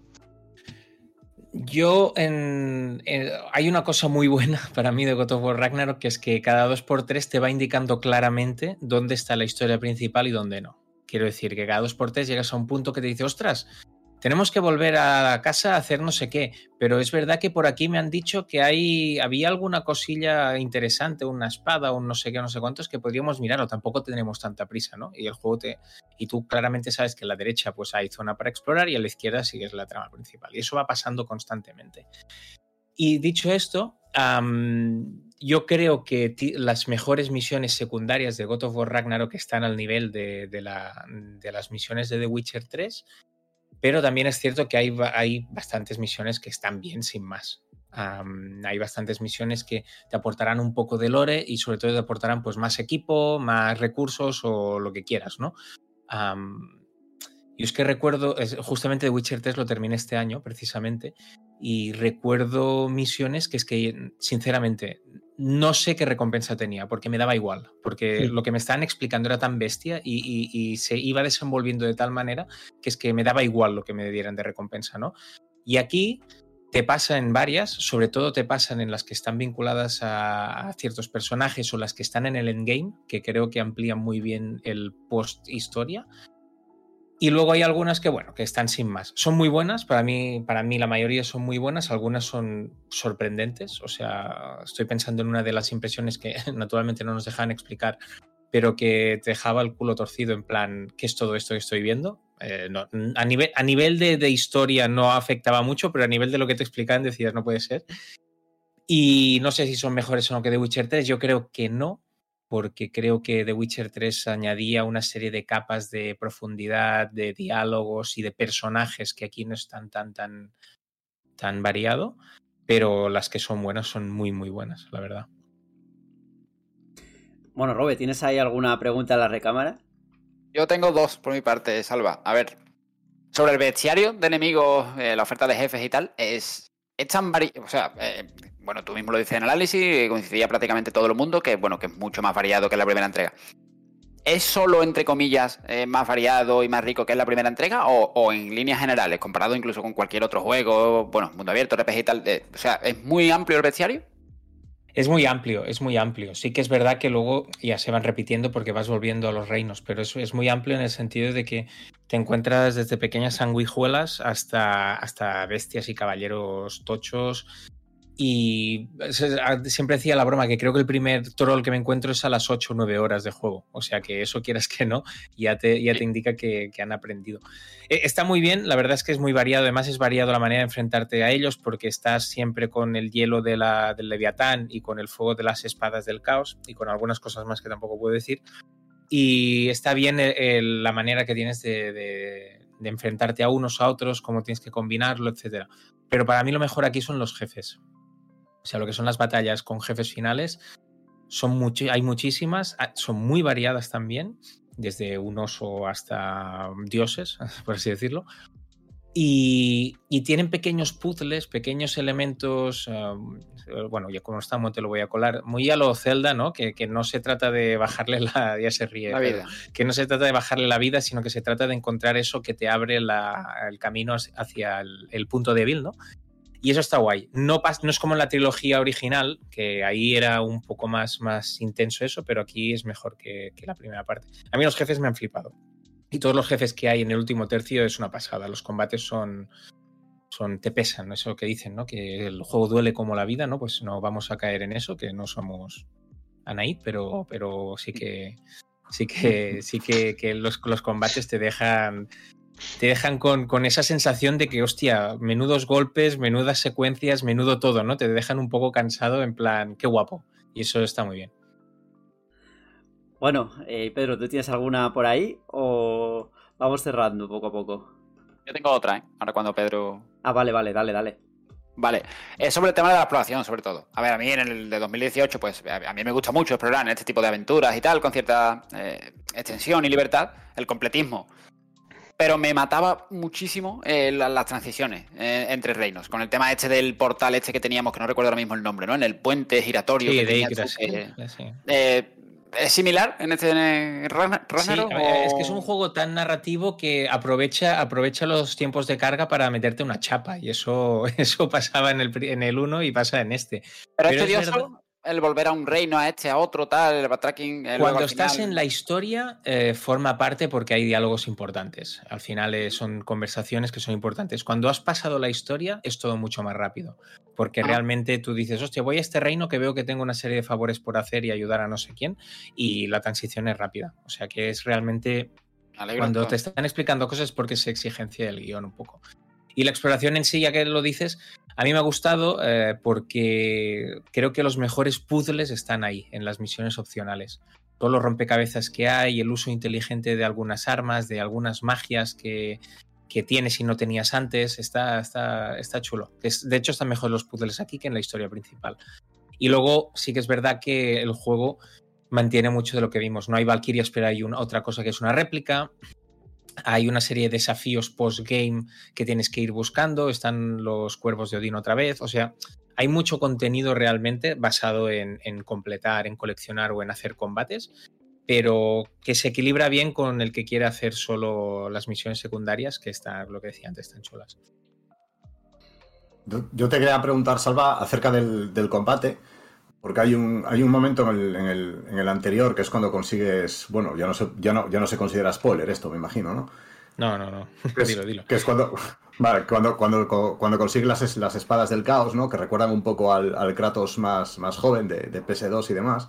Si pasadas las seis horas de este, eh, hay una evolución similar al, mismo nivel.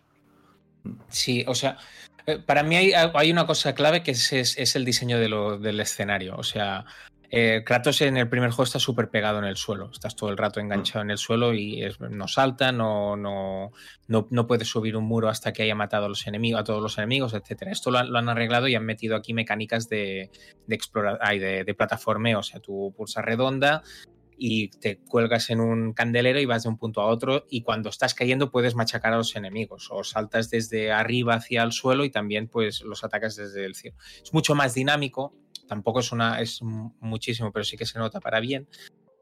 Y el uso de, distintas nuevas tipos de flecha para, para Treus y algunas habilidades de las armas, pues lo hacen muy ágil. Además, el escudo además de bloquear, hacer parry, tiene, tiene una acción también cuando un enemigo hace un ataque cargado que te avisan y, puedes romper su ataque.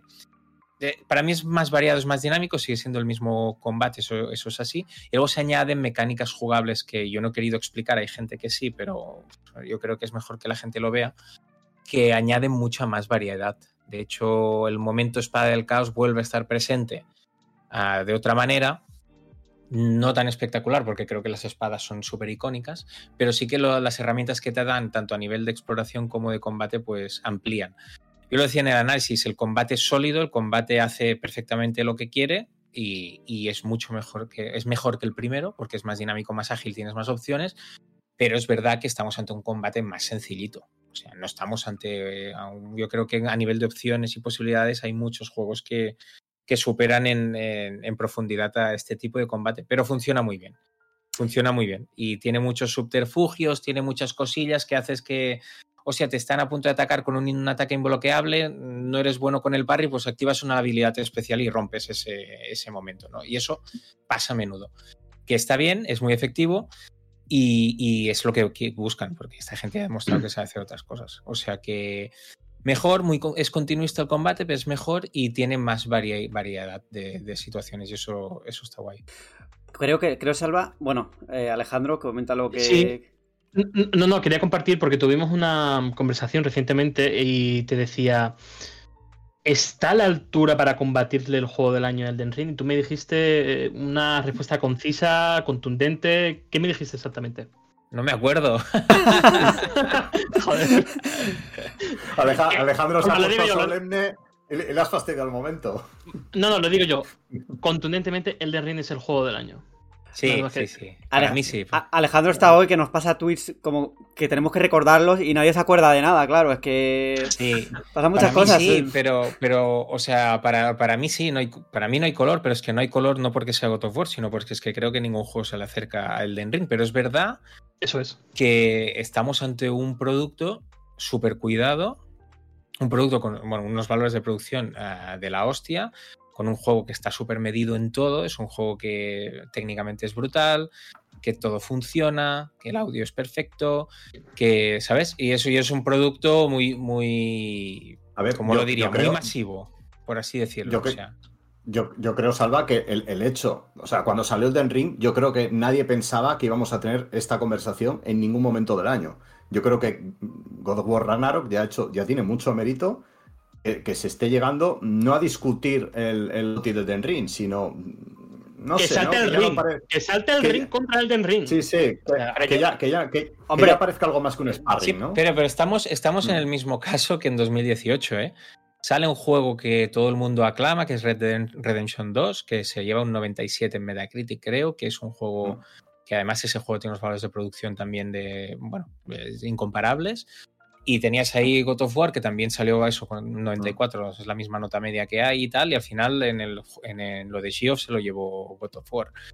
Mm. Es un juego, para que nos entendamos, o sea, Elden Ring ha conseguido romper la barrera de, y convertirse en algo muy masivo y en algo que todo el mundo alaba, incluso gente que no le gustaba From Software, pero God of War es un juego muy, muy americano. O sea, quiero decir, es, es un juego que, que las páginas americanas les, les flipa les flipa cómo se, cómo se presenta todo y cómo se hace todo. Y bueno, las páginas americanas y a Borja, quiero decir. Pero si todavía no lo he probado ni... Pero es el perfil. ¿Qué es esto de que a mí me gustan los, pelijuegos, los pelijuegos siempre, vamos? y, yo creo que, o sea, a mí, a mí no, o sea, yo creo que no hay color, pero a mí no me sorprendería si God of War Ragnarok se llega al Cotin los Game Awards. Pero, Salva, ¿no te, da, ¿no te da la impresión de que ha ido como muy calladita la cosa? Porque sí, todo el mundo sabía que God of War Ragnarok iba a ser un buen juego, ¿no? Yo creo que no había dudas al respecto. Pero como que ha ido un poco calladito, ¿no? O sea, como que. Yo, creo que porque como sale en Play 4 y se ve, y se ve. lo que se ve a simple vista parece muy similar. Correcto. Pues Yo, creo- yo creo que el- el- los dos problemas han sido esos. Uno, el que dices tú, Borja, que, que realmente lo poco que hemos visto decíamos, hostia, esto se parece mucho. Y luego estaba el hecho de que ya nos ha pasado con Horizon, que es muy buen juego, pero es verdad que es muy continuista, ¿no? Y que la capacidad de sorpresa Horizon, siendo muy buen juego, pues se ha desvanecido mucho. Yo creo que aquí, aquí tenemos la suerte de que el juego es continuista, es evidente, pero ostras, es que el juego te va metiendo hostias a cada, a cada momento que dices, buah, esto, buah, esto. Yo recuerdo algún WhatsApp de compañeros que lo estaban jugando a las 4 de la madrugada diciéndome, hostia, acabo de pasar por aquí, que ya me habías avisado que esto no me lo puedo creer. Y es verdad, tiene muchos momentos que dices, hostia, qué cosa más guapa, ¿no? Así que, eh, no sé, yo creo que es uno, de hecho, en Play 4 yo creo que este es uno de los mejores juegos de Play 4 y Play 4 tiene un catálogo de, de la hostia. O sea, Y, además funciona muy bien. Yo creo que no había dudas de que, de que Sony Santa Mónica pues iba a conseguir que, que- que el juego tirara muy bien en Play 4, a pesar de que evidentemente hay, Sí, diferencias. Hay que tener en cuenta que, que el juego más vendido de Play 4, si me equivoco, es el primer God of War, que lleva unos 20 millones casi, o sea que al final ah, ahí ya tenía mucho trabajo hecho de optimización. No sé, yo creo que, que es, es muy buen juego, entiendo que para muchos sea el juego del año, pero vaya, ahí ya entrará el gusto de cada uno. Bueno, podéis leer el análisis en meristation.com. Le diste un 9,4, si no me equivoco, ¿sabes? No, no y medio, no y medio, no y medio. Sí, sí, sí. sí. Vale, vale, vale. Pues mejor todavía. Eh, muchas gracias por haber estado otra vez con nosotros y a ver cuál es la próxima. Igual si. Igual algún juego de Dragon Ball, ¿no? Que no sea de sí. Breakers a poder Eso ser. te iba a decir, a ver si sale algo. Estoy eso. muy contento porque desde que vine por Bayonetta los comentarios han ido a mejor en el podcast, o sea que si queréis cada tres semanas vamos, vamos haciendo píndolas para dar un impulso. ¿eh? No, no eso. Pues cada, Ya, ya no pregunta Cada- por mote. O sea, ya. Claro. cada, cada lanzamiento candidato a Goti te pasarás, ¿no, Salva? Claro, oye, Eh, eh, eh, no hablábamos, no lo hablábamos, salva, salva, lo hablábamos antes, que me decía, decía Alejandro, joder, Final Fantasy XVI tiene tu nombre, Borja, y yo, pero ¿qué va a tener mi nombre? Si yo no voy a analizar Final Fantasy XVI seguro, vamos. Esto va o a, o a Salva o a Franchuzas. Vamos, 100%, No, hombre, que yo, sí. yo no, yo, yo, yo numerado no. No, tú, O sea, yo, tú yo- los yo me voy a, yo- me voy a quedar con todo lo del remake, eso, eso creo que sí. Pero sí, porque Eso no te lo perdono, Salva, ¿eh? Eso Hay no que ir con cuidado porque veo aquí, veo aquí a- algunas actitudes muy fanboys y Ese- viene un Crisis hombre, Core que hay que, hay que atizar, hay que eh, no es- atizarlo, pero hay que ponerlo en su Es contexto. el mejor remake, es el mejor remake después de Resident Evil 2 y, de, y del Resident Evil clásico, vamos, clarísimamente. O sea, Bueno, eso bueno, lo tengo clarísimo. Bueno, bueno. Sí, bueno, sí, sí, bueno. sí, sí, sí. Bueno, ya tendremos, Bueno, ese- bueno. ya tendremos este debate, lo hablaremos en otro momento. ¿Verdad, Final Salva? Para- XVI tendréis que pelearos con Fran, eso sí. Eso seguro. Salva, ent- ent- entonces, si, si entramos y tal, vamos a ver el borrador del análisis de Crisis Core junto con el de Tears of the Kingdom. Está- están Ah, los dos Exacto. ahí ya. Sí, eh, y además eh, el de Tears of the Kingdom es el único borrador a siete meses vista que ya tiene la nota. Y el titular. Y el titular. No, pero yo creo que es- no sois muy. No sois. Mira, el juego con nota más alto este año, el de Ring, no lo he analizado yo. Persona 5, tampoco yo. A ver. Cuphead, tampoco yo. Son las notas más altas, ¿eh? Mira, Neon White, lo analizó Alejandro. O sea que. tanto, tanto quejarse aquí. Eso son hacer trampa solitario, macho. Eso- Sí. sí. Bueno, Salva, bueno. ya te vemos eh, próximamente hablando de Final Fantasy VII Remake o de lo que se tercie o de, de Breakers. No, de Breakers no. Esto ya lo has abandonado, ¿no, Salva? No, eso Todo jugué eso. para el análisis y ahí se quedó la ¿Y cosa. le, le pusiste un, se- un 6? ¿Llegado al No. 6 o un 5-5? No, no, 5, 5. ¿Y, y se- le pusiste un 5,5 porque tenía el skin de Dragon Ball? No, ah, le puse. A ver, le puse un 5,5 porque creo que tenía, tenía valentía en algunas cosas. Porque pude jugar con Bulma, que eso me gusta. mercado. Y- luego hay una cosa muy interesante, que es que si tú das una nota así bajita, a la que salga Fighter Z2 y le des un 10 y te digan, es que eres un fanboy de, de Dragon Ball y digas, no, perdona. Mira aquí qué pasó. Es hace la un año". cuota. Es la cuota. Exacto, exacto. Y entonces ya la gente se, se despista un poco. Muy bien, pues con esa con ese último apunte te despedimos, Salva. Vale. Venga, nos bien. vemos. Un abrazo. Hasta luego. Yo cuando vi el primer tráiler de Sonic Frontiers, en mi cabeza apareció ese ciclo de Sonic que siempre va de- del hype al, al desastre, ¿no? Ya se os, acordáis, se me- os acordáis del meme. No, nadie. Y el meme de. Hombre. Bueno, el, el ciclo de los fans de Sony, ¿no? Claro, Que siempre claro, claro. Que, que- que este año es el bueno, pero Sí, luego sí, sí. es lo que es. A ver, yo la, la verdad es que cuando vi el tráiler, el primer tráiler dije, desastre. O sea, esto tiene una pinta horrorosa. Eh, se masca la tragedia. Pero, oye, que he estado hablando con gente y me ha dicho que esta, esta es un juego, un Sony bastante bueno. Y he dicho, ¿ah, sí? Pues esto me ha dejado un poco descolocado. Y ahora tenemos aquí a Robe, que es el que lo ha probado en profundidad, porque es el que lo ha analizado en, en Mary Station. Y, y que está bien, ¿no, Robe? Pues está muy bien y sobre todo mucho mejor de lo que de lo que yo creo que la mayoría de la gente espera. A mí me pasaba exactamente igual que a ti. Eh, Yo veía esos vídeos con, bueno, esos escenarios vacíos con cuatro árboles que me recordaban a Pokémon en algunas cosas. En sus últimos mundos abiertos. Esas texturas que se iban, que iban apareciendo a medida que corres y que siguen Claro. haciéndolo, porque vamos, en el último tráiler yo he visto eso. Ah, Y o sea, veía. claro. No, no, es que te ha gustado porque has encontrado una cueva con un cofre, ¿no? Y te ha dado un- unas botas nuevas para Sonic, ¿no? Claro. El abre cofres, ¿cómo era eso? El Bueno, abre cofres, el asalta cofres, el... Asa- Asaltacuevas. Cueva y abre cofres. sí, sí. Ya viene, ya viene, se les oye. Y, y claro, yo veía esos vídeos con, sobre todo con esos cuatro raíles que, que aparecían flotando en medio del cielo en cualquier sitio que tú decías, pues esto no tiene sentido ninguno, porque además, no sé, no sé si lo enseñaron de una manera que no atrae, atraía demasiado tal. Y lo pensaba hasta hace exactamente 8 o 10 días, que fue cuando, bueno, pues recibí el código para analizarlo y ya me puse con él.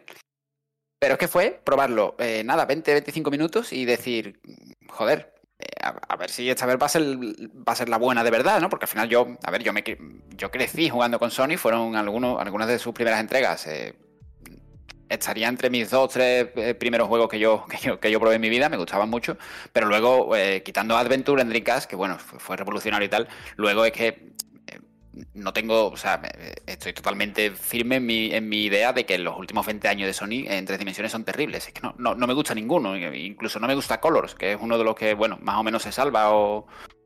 Ah, eh, Bueno, yo creo, yo creo que en el caso de Sonic es que muchos de los juegos tienen o buenas bases o buenas ideas, pero luego siempre hay una parte del juego que lo fastidia todo. Eh, a mí esa sensación me ha dado siempre que he jugado a, a- a lo- a cualquier de los títulos en 3D que, que salieron después de Sonic Adventures, ¿no? Eh, lo que te quería preguntar un poco, Robe, es cómo ese mundo abierto en apariencia tan mustio, porque yo lo veo y digo, joder, parece un poco desangelado lo que veo, o sea, un mundo abierto muy muy feote, muy mm, no sé, que le falta que le falta un le falta algo. Eh, ¿Cómo lo aprovechan para que el resultado sea al menos pues decente? Pues mira, ya lo aprovecha porque integra muy bien lo que, lo que siempre ha sido Sonic, que al final es velocidad, es recolección, eh, un tira para adelante, entre comillas, ¿no? En la que siempre hay un punto A y un punto B al que tienes que llegar. El mundo, eh, yo creo que mucha gente se pensó un poco en Breath of the Wild, ¿no? Cuando lo enseñaron por, pri- por primera vez, así con, con- la interfaz minimalista, con un mundo muy abierto, con, mucho tamaño, con total libertad. Pero realmente, ya, bueno, ya lo dijo el, líder del, del Sonic Team, que no tenía nada que ver, y es cierto, no tiene nada que ver con Breath of the Wild. El mundo, tú abres el mapa y ves los contenidos, la recolección y demás, y, realmente no dista prácticamente nada de cualquier juego de Ubisoft, por ejemplo, que, bueno, suele- suelen ser de la palestra, ¿no? Ese tipo de, de compañías, ¿no? Que suelen hacer muchos juegos eh, de mundo abierto, que al final es un sandbox, eh, bueno, en el que hay una serie de misiones principales, secundarias, recoger este coleccionable, ayudar a este tal, hablar con no sé quién. Todo eso lo tiene, la estructura del mundo realmente es clásica, pero, pero está todo muy bien diseñado. O sea, es muy. Lo, digo en el análisis, que, es muy respetuoso con el tiempo del jugador. No, no tiene un solo minuto de largue. Eh, y por ejemplo, por, por poneros un ejemplo, una cosa que me ha gustado mucho, eh, para desvelar el mapa, hay bueno, unos mecanismos que son como mini puzzles, ¿no? Eh, no sé, unas baldosas que te, te muestran un recorrido y tú tienes que pisar losa por losa sin, sin repetir una. unas pelotas que aparecen y tienes que golpearlas en dirección como una especie de portería, como si fuese el chutar un penalti, mm, salvando un poco la distancia. No sé, hay una serie de pruebas que cada vez que la cumples eh, se desvela el contorno, bueno, una zona, eh, las inmediaciones de, ese sitio eh, se desvelan en el mapa. Y, por ejemplo, para ponerte, para poneros en situación de lo que digo del diseño, de que es muy inteligente y, evita los tedios de, otros juegos de mundo abierto, a pesar de que la estructura es la misma.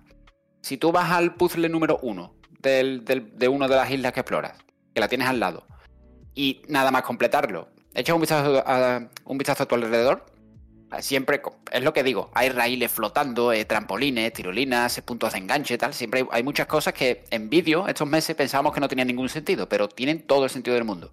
La estructura más cercana que hay en tu puzzle, si tú te montas, eh, se pasas a cámara fija, una especie de sección de nada, 15, 20 segundos, donde, bueno, consigues cuatro anillos, un coleccionable tal, y cuando terminas, te suelta exactamente en el puzzle número 2, en el segundo. O sea, puedes jugar totalmente lineal, como si fuese Sony, a un juego que tiene una extensión eh, inmensa de escenarios. Aparte, por supuesto, de que puedes explorar libremente y buscarte tú la vida y, oye, explorar las ciegas, echar un vistazo y, ser tú quien encuentre las cosas en el orden que tú quieras, porque el juego no te pone, ah, bueno, más allá de la linealidad eh, para avanzar en la historia, pero no te pone barreras para prácticamente nada. Y bueno, también lo comentaba en análisis, tú puedes subir a nivel 99 las estadísticas de Sony en el primer mundo, o sea, incluso estando muy lejos de pasarte el juego. Sí, pero Robin, pones el paralelismo en Ubisoft. Bueno, lo has comparado directamente, yo creo que has, medido un poco fuera de esto. Pero, ¿qué se diferencia entre ese concepto Sonic con ese concepto Ubisoft? Porque yo también en Assassin's Valhalla puedo coger mi caballo e irme a la siguiente punto A, punto B. Lo único que cambia, ¿qué, qué pasa? Que Sonic va en raíles y en Assassin's Valhalla vas en un caballo. ¿O cómo? Se diferencia, pues, digo Ubisoft como puedo decir cualquier juego de mundo abierto estándar de los últimos 10-15 años. pero, pero has puesto énfasis en Ubisoft precisamente, yo creo que era una crítica velada. Claro, claro, ya sabes, ya sabes que en este podcast uh, Assassin's Creed, cuidado, eh. Decirlo, no, yo no eh, Far Cry y demás, bueno, al final suelen compartir un esqueleto. Sí, eso, se diferencia, eso es verdad, eso es verdad.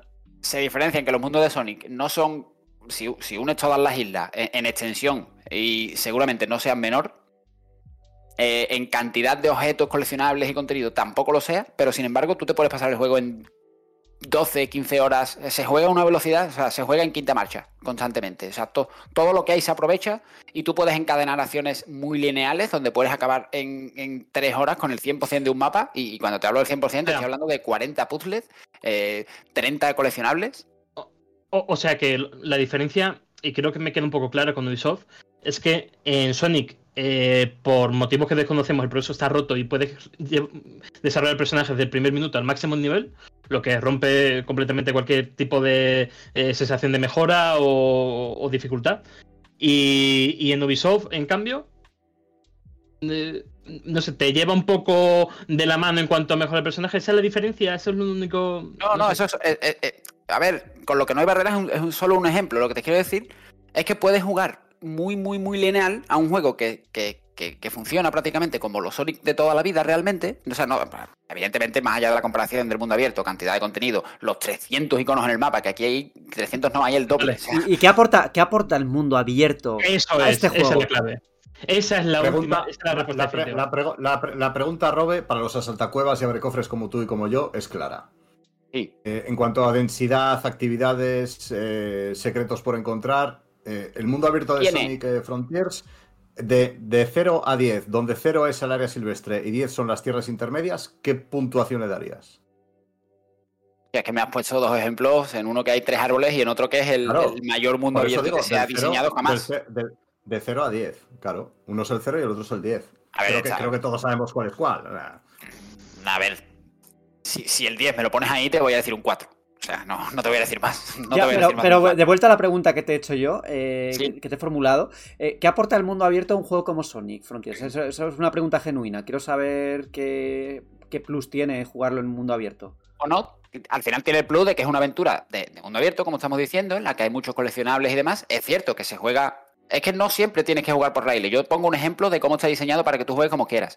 Pero, por ejemplo, eh, si tú vas a una zona del mapa que no tienes despejada, tú vas a explorar exactamente igual que en cualquier juego, a totalmente a ciegas. Por ejemplo, hay una de las islas que es una región desértica donde hay una garganta entre dos cañones con cuevas por dentro, con tal, donde tú encuentras cosas. Otra cosa es en el, momento en que tú haces clics, eh, haces clic y, dices, hostia, es que el diseño de estos raíles, cuando, cuando despejo una parte del mapa, sé que, sé que me llevan al siguiente. O sea, se juega muy rápido, pero tú puedes explorar como un juego normal eh, hay coleccionables, hay de todo. Decía Alejandro lo del tema de que no te pone barreras y tú puedes, eh, bueno, puedes subir muchos niveles y, encontrar muchísimas cosas en el primer mundo y prácticamente ir el juego del ir el resto del juego ya muy sobrado. Pero mm, jugando eso es, yo, creo que eso es un modo de jugar un poco más especializado, ¿no? Yo creo que jugando de, una manera normal, eh, cualquier persona va a llegar a una isla, que son, bueno, no voy a decir cuántas, pero son unas cuantas diferentes, eh, va a llegar a una isla y no va a saber a dónde ir realmente. Bueno, más allá de que tiene un icono eh, principal, no siempre, porque a veces, te eh, por ejemplo, un objetivo te marca eh, consigue llaves de portales, que es para eh, conseguir las esmeraldas de- del caos y poder ya enfrentarse a esa finalidad. Mismamente cuando te pone el objetivo, consigues llaves de portales, no hay ningún tipo de indicador. O sea, sabes que hay portales al ciberespacio, que es la puerta de entrada a las fases clásicas, eh, al- repartido a lo largo y ancho de la isla, pero tú exploras constantemente. O sea, tú- es- eso es Pero- exploración orgánica. O sea, Pero, pero, pero no me has dicho. Pero hace cinco minutos me has dicho que una vez que encadenas un puzzle siempre te ponen al principio del siguiente. Y vas Si tú quieres, si tú quieres y tú identificas una estructura cercana, o sea, uno de esos mecanismos de- que hemos visto en toda la saga, como trampolines y demás. Lo mismo te confundes, te metes en el que está 10 metros más allá y acabas en, una- en un extremo del mapa que no tiene nada que ver a donde tú querías ir. Yo digo que tiene que te da herramientas para jugar de una manera muy ágil a un juego de mundo abierto que lo ves los primeros 5 minutos y dices, Buah, aquí voy a echar las 120 horas para pasármelo al completo, que soy... Está haciendo más de buscar iconos. No, no es un mundo abierto de icono, como tú decías, un- de concepto Ubisoft. Tiene O- todos esos iconos de ese tipo de juegos. Lo- lo- Los tiene todos. O sea, el mapa Eh, está... Entonces, ¿cómo exploras? ¿Qué explora- aporta la exploración? Exploras porque mm, el a ver, exploras por eso, porque al final tienes un mundo donde no sabes exactamente, tien- no siempre sabes dónde tienes que ir, hasta que más o menos vas vislumbrando un poco que cómo se conectan eh, los puzzles de mapa por raíles que te permiten cruzar el mundo. Por... Puse el ejemplo en el análisis de cuando, de cuando construyes autopistas en Death Stranding, que al principio te lanzas a Sí. a pie, pero una vez que las construyes, eh, te das cuenta de que lo, lo- lo que era una hora se puede hacer en dos minutos. Oye, Robin, ¿le has hecho, ¿le has hecho algo a Alejandro? Porque parece que está en pie de guerra hoy, ¿eh? Eh, uf, Estoy con Inquina. ¿Cómo está, eh? Es Con Inquina, es desde, que- que, desde que ideó lo de las altacuevas. Es que es primo de Akechu y está ofendido, chaval. No, pero es que primero dicen, no, es que eh, te ponen el punto A, vas al punto B y vas encadenando porque te ponen al principio cada puzzle, luego me dice que hay exploración porque te ponen una garganta y tienes que explorar las cuevas. Pero es que ahora me, di- ahora me vuelves a decir que hay iconos, pero luego que tienes que buscar los iconos. O sea, no entiendo cómo, cómo funciona el mundo abierto. O sea, ¿es de icono o no es de icono? No, ¿Se no explora o no se explora? ¿Es orgánico? No funciona Vale. diferente a casi ningún juego de mundo abierto. Es simplemente que aparte añade herramientas para que tú puedas agilizar muchos tedios de esa fórmula. Claro, te está O sea, diciendo, te está evidente- diciendo que hay muchos iconos, pero que puedes ir, pues puedes hacerlo, eh, puedes hacerte el juego enseguida, o sea, rápidamente, que no tienes por qué estar Puedes- mirando claro, todo, todo paso por paso, ¿no? O sea, tú Entiendo puedes, yo llegar, eso. tú, tú puedes llegar a un mapa, eh, sabes que tiene que. Porque es es cierto que sigue un poco una rutina, ¿no? De que necesitas las esmeraldas del caos. Y para ellas necesitas las llaves que se consiguen en unos portales que son pruebas clásicas de toda la vida, ¿no? Estas pruebas de dos minutillos, eh, eh, bueno, con distintas perspectivas, como, como un juego clásico de Sony, ¿no? Con el rango S, pasándotelas en, en X tiempo a batir y demás.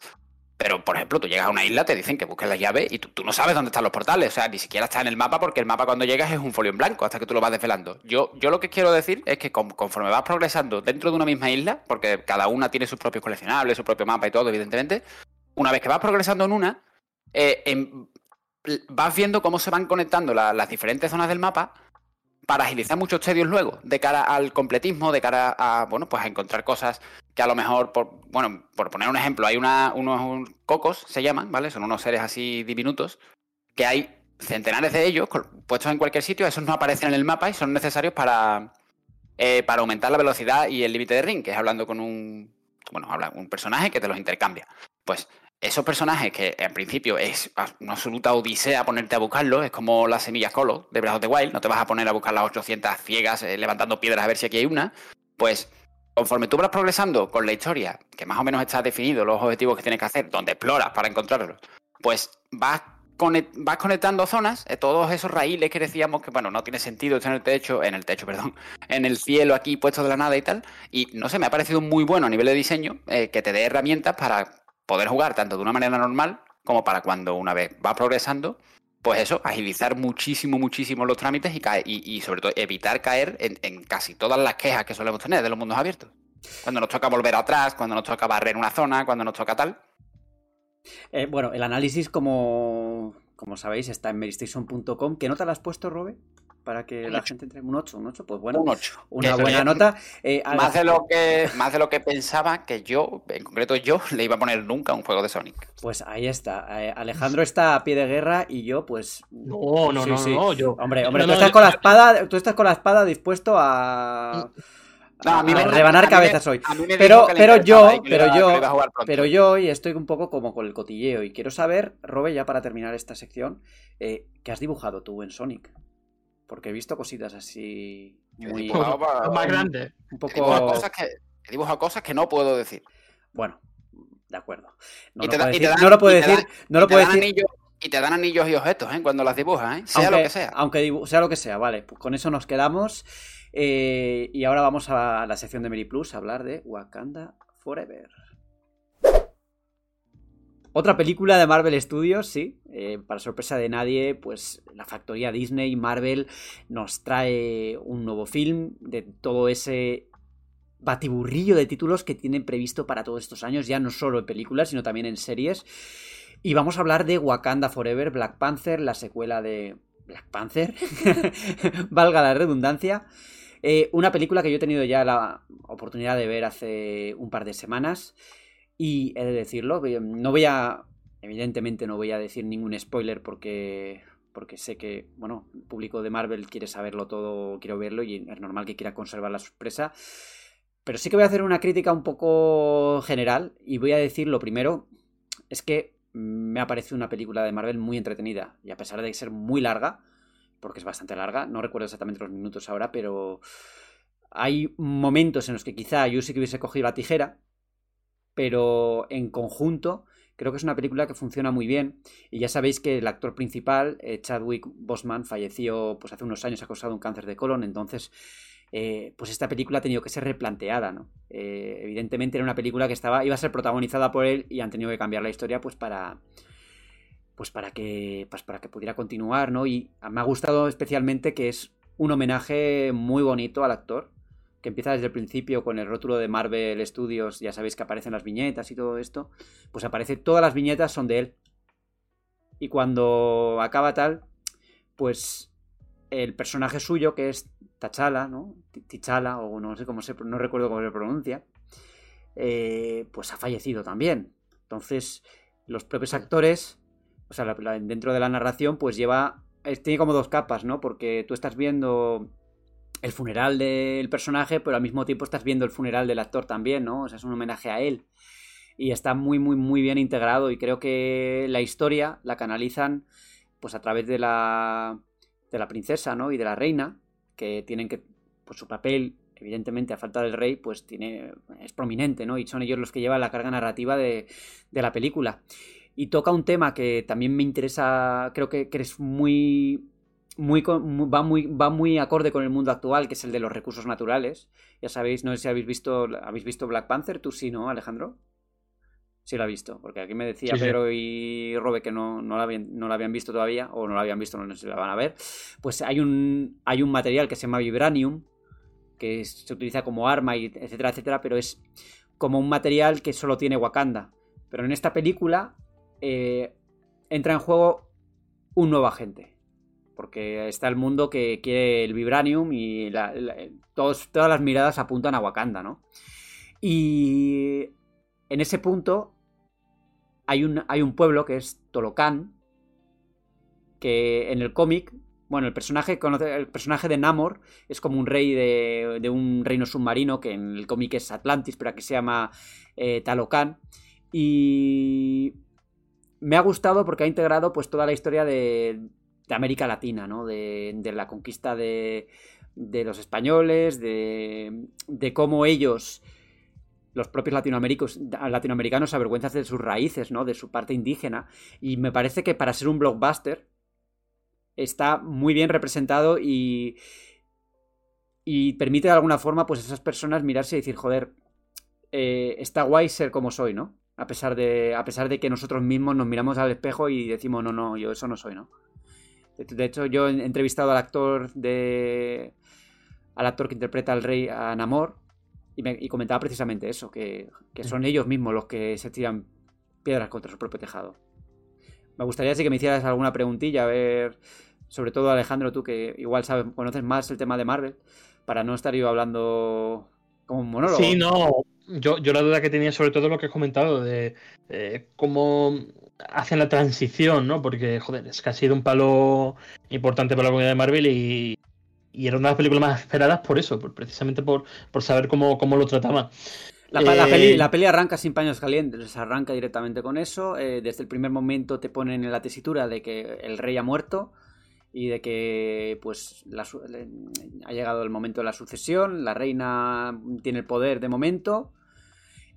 La reina que es la madre, ¿no? La madre de es la que tiene el poder y bueno, pues está en un momento no solo duro para ellos a nivel familiar, sino también pues de lo que va alrededor, ¿no? Lo que está pasando pues, en el mundo. Y me da la sensación de que gracias a eso, como la, estructura de película tradicional de Marvel se diluye un poco, ¿no? Es como más atípica dentro de, de la escena de Marvel o, qué te ha parecido? A ver, es una peli de Marvel con todos los ingredientes de una película de Marvel. Eh, vas a encontrarte acción a raudales, eh, humor. Eh, si tienes un momento de tristeza, hay mucho momento de homenaje y mucho momento mm. de, pues, de recordar al personaje y al actor. Eso está ahí.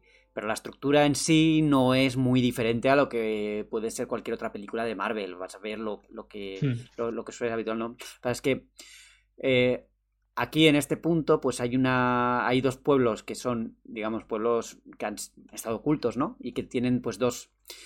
dos perspectivas diferentes de cómo tienen que llevar las cosas. Por un lado está Wakanda, que se ha mostrado ante el mundo y ha desvelado su secreto, que es que tienen Vibranium, ¿no?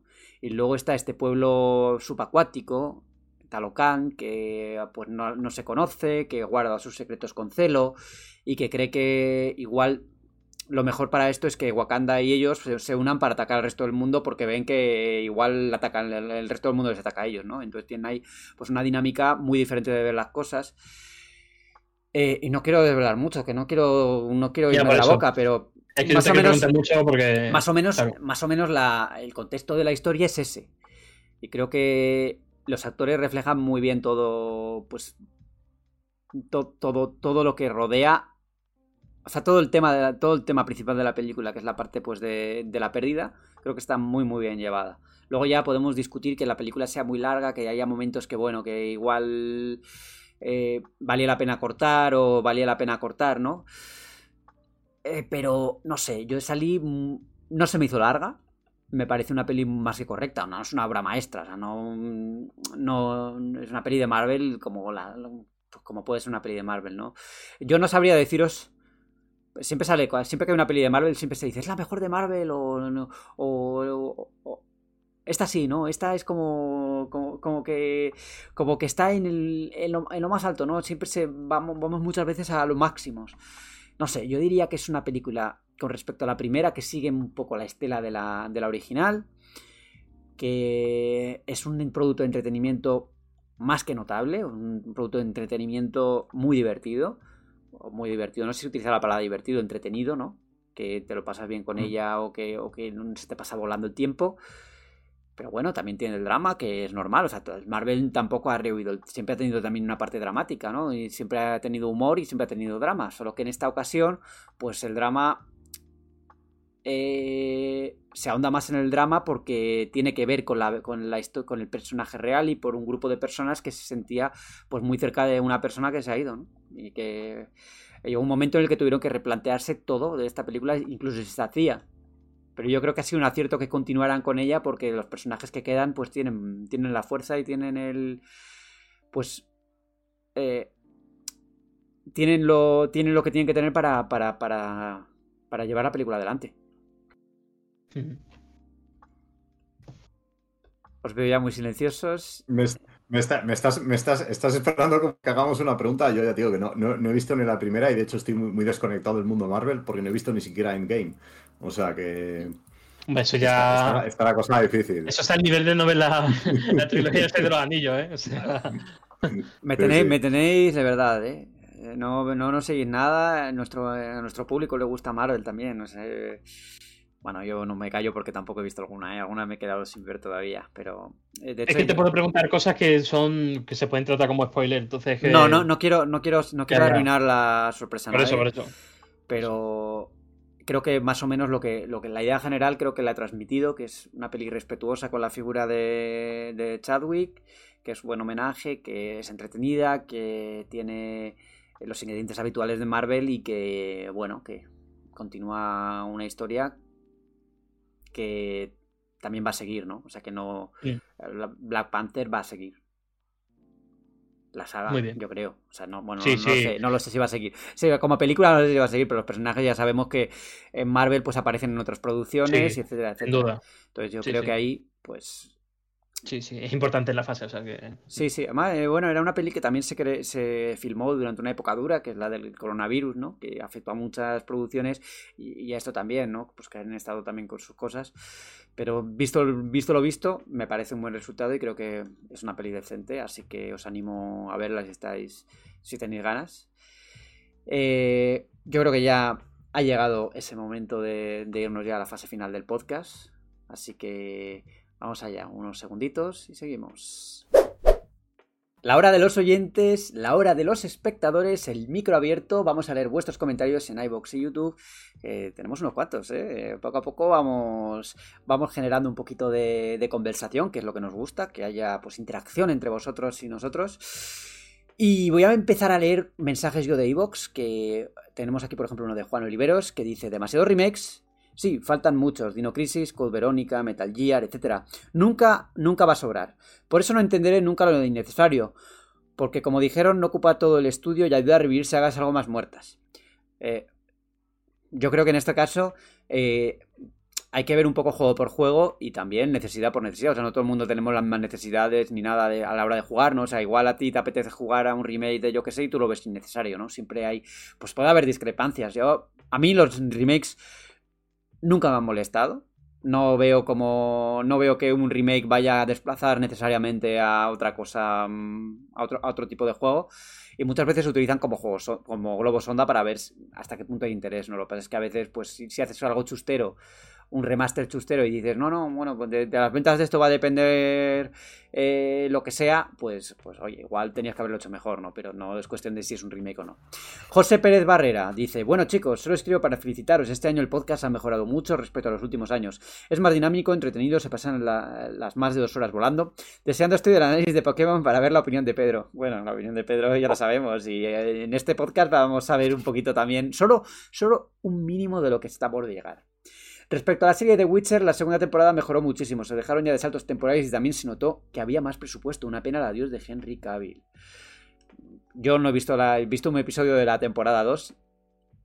También os digo, vi una reflexión bastante interesante en, en Twitter que comentaba que no hay cosa peor que un actor que quiera ser guionista. En ese sentido, tiene un poco de razón, porque, oye, está muy bien que tú seas un fan, pero el guionista no eres tú, ¿no? Y puede haber una, puede ser una adaptación que sea diferente al original y no pasa nada. Que yo creo que el problema es que se burlaran del producto, ¿no? Creo que es lo que más ha sentado mal. Sí. Y luego Pedro Herrero, nuestro Pedro Herrero contestaba, muchas gracias, llevamos ya dos semanas afilando los cuchillos para ese día. Sí, seguimos afilándolos. En cualquier caso, eh, gracias por, eh, por comentar pues, que, os ha gustado el que te ha gustado el programa y... Este no está tan contento, ¿eh? Juli 1985, por favor, echar a Pedro ya. Ups. Pedro en este momento, Pedro en este momento se ha puesto la peluca rubia de Cifuentes y está diciendo: No me voy, me quedo, me voy a quedar. Solo que se va a quedar de Voy verdad. voy a- Se va a quedar de verdad, ¿no? voy a hacer, voy, hacer al, co- al contrario que piqué el sábado y me quedo. se queda, se queda así. Y luego, Iván Singer dice: The Witcher me encantó, el juego me gusta. El actor, pero no para la serie de brujo, debería ser un hombre maduro, delgado, pero fibroso, lleno de cicatrices y con movimientos ágiles y y precisos. Y este actor a mí, ver por bueno y popular que sea, no cumple el perfil. Bueno, eh, ya opiniones, no sé, yo creo que la gente está, bast- está bastante contenta con el Gerald de Rivia de, de, de Henry Cavill. También te digo que la gente es un poco pesada. Cada vez que se quita la camiseta y se pone a poner ordenadores, la gente ya se vuelve loca. figurita Warhammer. Sí, sí, sí, uff. Eh, yo creo que a, a nuestro público le gusta mucho que sea, que sea geek, ¿no? Que le guste, bueno, geek, no me gusta nada esa palabra. Que le gusten los Warhammer, que le gusten los juegos, que haya jugado The Witcher, que, que- que sea fan de la saga, ¿no? ¿Qué más dice? Ah, sí, lo del remake. Sí, pero de juegos más longevos, Bioshock, Castlevania, Turok, Eternal Darkness, Metroid Prime, los juegos más cercanos me parecen más remasters a precio completo y totalmente disfrutables, pero prescindibles. Un saludo. Aquí podría entrar el caso de The Last of Us, porque muchos lo han visto prescindible, ¿no? Eh, y bueno, Iva- Iván Singer también comenta que buen podcast, entretenido y ameno y todo un acierto meter series, noticias de estrenos en cuanto a series. Es, eh, Bueno, lo de la parte de, de series y televisión, Mary Station, pues ahora bueno, ya no ahora, desde hace años, pues se ha extendido también a series de televisión, pues creíamos que era un buen momento para ir metiendo, sin que, sin que sea lo cobre, ¿no? Porque no lo va a ser, pero sí, pues tener un pequeño espacio, ¿no?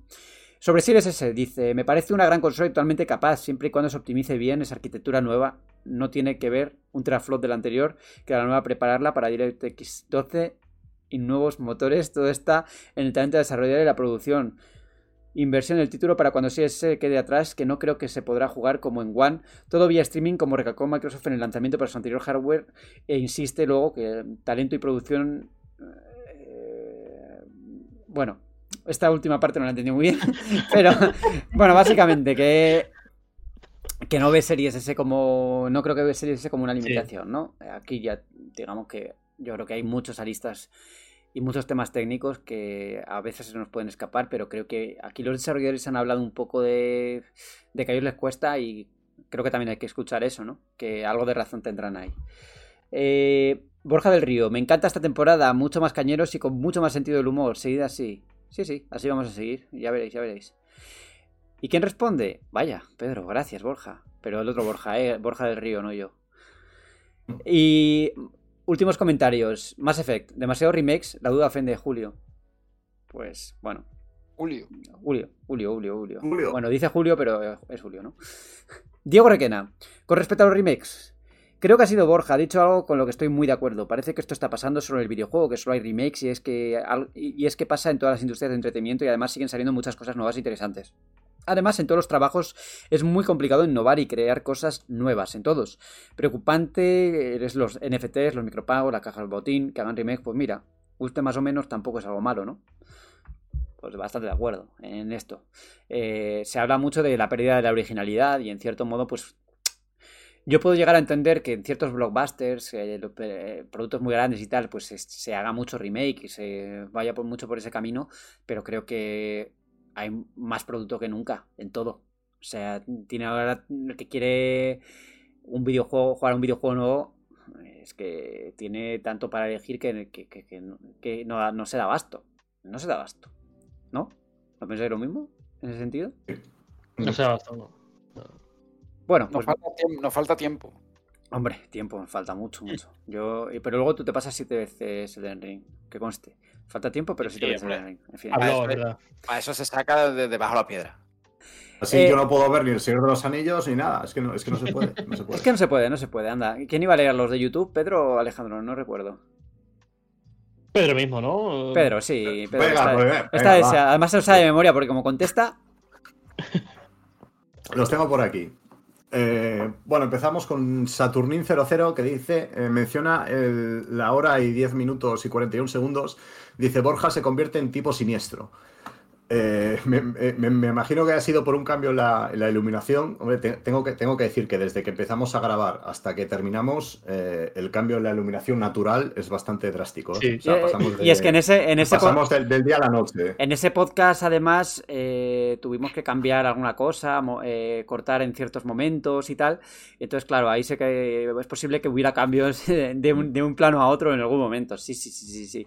Pokémon siniestro, como voy a ser un Pokémon siniestro yo también. Hmm. Me preparo para. Sí, sí, sí, yo. De tipo fantasma. Luego, cuando, cuando el 18 de. Cuando el 18 de noviembre salga Pokémon Escarlata y Púrpura, que yo lo tengo ya encargado, igual de repente me convierto en Team Alejandro, ¿eh? O sea, yo no lo descartaría. un miembro del podcast reservando Pokémon Escarlata y Púrpura, ¿eh? Pedro, apuntamos. hay que tener para tener luego criterio y venir a hablar del juego. Sí, sí, hombre, aquí hay que sacrificarse. No, no, yo estoy deseando jugar a Pokémon porque llevo muchos años sin jugar y me apetece. Nada más. yo, yo, tengo que tirar 50 euros entonces para venir y despotricar. Hombre, lo estabas pensando tirar de Babylon Fall. Eh, iba, a tirar 20, 50, 50 no. Sí, sí. Bueno, continuamos. Continuamos que se nos va, que se nos va esto. Eh, Revesama nos dice, a la pregunta de ¿se puede spoilear Pokémon? La respuesta es sí. Yo, por ejemplo, intento tener cuidado al entrar en YouTube los meses antes de su salida porque te filtra media Pokédex y lo que más disfruto es entrar al juego sin saber qué criaturas nuevas me voy a encontrar. Y en el tema de los remakes y remaster, a mí personalmente no me gustan, a menos que sean de juegos de consolas muy antiguas que no tengo y que te cuestan un ojo de la cara conseguir a día de hoy en buen estado y con la caja. Hablo en mi caso de los juegos de las consolas anteriores a la época de PSX. Creo que Alejandro confunde la palabra mejor con necesario en el tema de los remakes. Que algo sea técnicamente mejor no lo convierte en necesario porque se vea o consiga transmitirte mejor las emociones de los, eh, de los personajes. Algo es necesario cuando no se puede jugar en ningún otro sitio que una plataforma pasada, como Metal Gear Solid 4, que solo está en PS3, y se quiere llevar a PC o dispositivos actuales, o si quieres rescatar una IP de los 80, 90 y primeros 2000 que un gran público dentro del mercado de hoy en día no conoce. Del resto se agradecen los lavados de cara y los detalles de calidad de vida, todo lo que quieras, pero a menos que seas muy tiquismiquis, no se te caen los anillos por enchufar una PSX o PS2 y jugar el juego original allí. Por alusiones. Alejandro. No, ¿sabes lo que me ocurre? Que es que eh, dice que confundo por, porque, bueno, si lo, necesario es cuando no se puede jugar.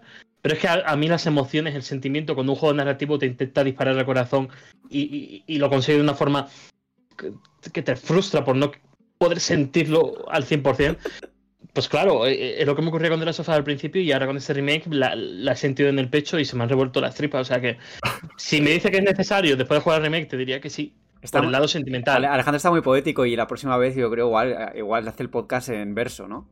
Está aquí muy, muy, muy poético. A ver, yo digo que lo, lo comentaba antes en uno de los comentarios del principio que aquí cada uno valora lo que es innecesario y necesario, ¿no? O sea, para uno, yo creo, por mi- a mi opinión, por ejemplo, el, el remake de The Last of Us, pues ciertamente muy necesario no lo veía, para, para mí. Eh, pero bueno, eh, yo lo compraré en algún momento más tarde y lo jugaré en su versión, claro, pero Yo lo dije cuando se anunció. ¿qué, qué hace esto? Pero yo lo he jugado, le he dado una oportunidad y digo. Es que a lo mejor esto sí que es necesario. Sí que lo es.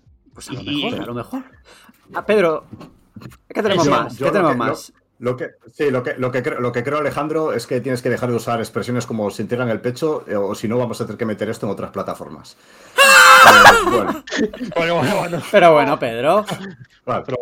Pero Vamos, vamos, vamos a. Que corra un Oye, túpido- eh, Que corra un túpido velo. Siguiente comentario, por no, favor. No, no. Venga, continuamos. Fede Díaz. Eh, respuesta al an- anterior comentario, dice: Opino exactamente lo mismo que tú y parece que somos el mismo tipo de coleccionista. El coleccionista no zumbado de la cabeza. Los remakes que deberían salir son los necesarios para que la gente hoy en día pueda disfrutar de IPs que por H o por B no pudieron disfrutar en su tiempo y que a día de hoy son muy difíciles de conseguir. Neon Demon TV dice, creo que todos tenían que tener un micro en condiciones, quitando a Borja que se lo oye súper suave, los demás suenan muy estridentes. Para charla entre colegas está genial, pero para estos temas más profesionales creo que Medistation tendría que proporcionar el material adecuado. Por lo demás, genial como siempre y espero que se lea como la opinión constructiva que es. Un saludete. Pues así Ah, sale. en este, en este, en este programa creo que vamos a intentar mejorar esto del sonido. eh, y es que está bueno, estaba, estaban las voces muy altas, eh, muy muy altas.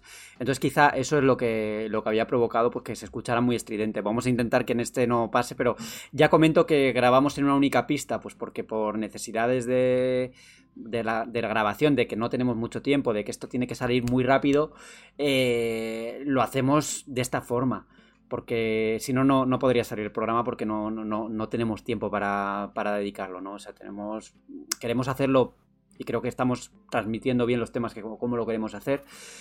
Pero a nivel técnico, pues vamos a intentar ir mejorando poco a poco y al menos que sea pues una experiencia que, que no, que no sea estridente, ¿no? O sea, vamos a ver si esto lo, consegui- lo conseguimos. Si no, ya me pegáis unos cuantos palos en, en, en los comentarios porque yo soy el que voy a editarlo. Así que si veis hay cosas, me lo decís, crítica constructiva, siempre, siempre lo leemos, ya sabéis. Así que venga, tira al siguiente, Pedro. Bueno, la, la realidad es, que constructiva o destructiva lo, lo leemos siempre. Bueno, es verdad, sí. Es que a nosotros nos gusta la, nos gusta la salsa, entonces pues si hay destructivo, pues también. Bueno, seguimos. Anton o Antón dice algunos comentarios sobre la temporada hasta ahora y especialmente este capítulo. Pros. Se agradece la separación entre los temas tan marcada y el añadido de secciones en YouTube. Muy práctico. Borja dirige bien el debate y procura ser riguroso con la temática para no irse por las ramas. Contras. El sonido de los micros está muy desbalanceado y en algunos casos no es de buena calidad. Es muy importante que la escucha sea agradable. Debería oírse a todos como a Borja. Que no veamos a Robe queda bastante cutre. Puede pasar un día, pero en el séptimo programa de la temporada canta demasiado. Paciencia que llegará, llegará a su, de- a su debido tiempo. Este va a ser el unboxing de Robe, en algún momento va a haber un unboxing. Y va, se va, la- el rotulito de Sorry We Are Closed va, va, va a desaparecer y de repente... De hecho, de, de hecho, Genchuriki en YouTube nos dice, si es por salud se entiende, el día que se ponga la cámara para dar empaque, al programa podría hacer un face reveal. Estamos transmitiendo el mensaje. El empaque se extiende. Imagina que enfoca y es Hidetaka, Hidetaka Miyazaki. Ostras, imaginad, imaginad. O sea, eres consciente de las altas expectativas que estás creando, Ya te están problema. diciendo que Robe tiene que tener empaque. O sea, igual, igual el día, igual el día que, que sea el reveal de tu cara, vas a tener que ir a la maqui- al maquillador o a la maquilladora, a la peluquería y venirte ahí como un pincel, porque las expectativas están muy altas, a ver ¿eh? si me cobra mucho. A ver si no me cobra mucho para ponerme guapo. Paga Mary, paga Mary. Imagina, imagina que, se des- que, que se desvela y es que se tiene. Uf, No, Imagínate que se desvela y es nuestro compañero Tomás Roncero. te imaginas. Oye, fuera de coñas, desde hace muchos años se habla de, de que, oye, a ver, a ver si hacemos una colaboración con Tomás Roncero. Vete a saber, igual de repente aparece en el Mary Podcast, ¿os imagináis? Ah, Jugando a FIFA o algo, no lo sé. Bueno, no, bueno, bueno. Ya le va- un día a Alejandro le vamos a abordar en redacción y le vamos a decir, oye, vente para aquí. Vamos, cuando, cuando grabemos en redacción le vamos a decir, vente para aquí, que va- vamos, vas, a, vas a comer un saludito a nuestros oyentes. Y además que yo creo que él sabe de juegos como Resident Evil, que nos retuiteó aquel análisis de Resident Evil 2 Remake. O sea que yo creo que el tío maneja. Pero bueno, eso probablemente fue el equipo de redes. Pero bueno. Bueno, ya, ya esa fue la magia, tío. le ha quitado la ilusión, le ha quitado la ilusión. Eh, Pedro, ¿más, ¿tenemos más cositas por ahí? Sí, tenemos más cositas. Eh, Ricardo Rodríguez nos dice, lo de Rocksteady me preocupa cuando la gente más importante se va de los estudios y tantos años eh, para sacar un juego nunca son buenas noticias. En lo particular, mis amigos y yo no estamos nada aburridos de Arkham, creo que cada juego superó el anterior. Yo creo que ya es hora de que Play muestre lo nuevo, pero Xbox está igual. Para mí que esperan a que se vendan más consolas para dejar de sacar intergeneracional. No puede ser con la de estudios que tienen. El, el estudio nuevo está entre el remake de Uncharted y Jack and Daxter. Cualquiera de los dos me encantan si los hacen bien. Se refiere a, a- Naughty Dog. Los remake, eh, si no es un juego de pocos años, los veo bien, como Dead Space. Eh, con un mod se ve genial, me quedo con Calisto. Se quejan de la falta de invocación, bueno, de innovación, me imagino que haya querido decir eh, Ricardo, y no, y no mencionan a From Software, que hacen el mismo juego desde que se formó el estudio. Y termina diciendo, me sorprendió que Henry no dejara la serie en la temporada 2, supongo que firmó por 3, ya que en la, en la segunda ya arruinaron la historia de los libros y los personajes. Hay mucho que debatir, pero Henry es de esos actores que no quieren conflictos, se despide bien y los manda la mierda en silencio. Siguiente, continuamos con José Alejandro Restrepo Restrepo. A ver, solo discuten por llevar la contraria, ni escuchan. Lo que dicen tiene cierta verdad, poca variedad y es indiscutible. Pues, nada de acuerdo. Se, se- se debate y se responde desde, desde la verdad. O sea, Desde la verdad de cada uno. no, no, desde la verdad. Desde la... Lo que pasa hay- que pasa que te la hay- discuten la verdad, pero, Pero- se habla de la hay, verdad. Muchas hay, mu- hay muchas verdades, Alejandro, aquí. Sí, ¿no? pero hay, la tuya, yo tengo la, yo tengo la mía. sí, pero hay unas verdades que valen más que otras. Oh, oh, ¿pero qué dices? Oh, bueno, bueno, bueno. bueno, broma. Es broma, es broma, es broma. Es, tira. eh, es broma, no sé, no sé con, el, con el speech que ha soltado al principio, no sé si es broma o, o qué ya. Pedro, siguiente, siguiente Bueno, comentario. Siguiente comentario Bueno, que. Siguiente, siguiente y último. Iker López dice: A ver si dejáis de interrumpir a Pedro y le permitís terminar sus argumentaciones. Parece que escuecen las cosas que dice. Es que la verdad siempre duele, Iker.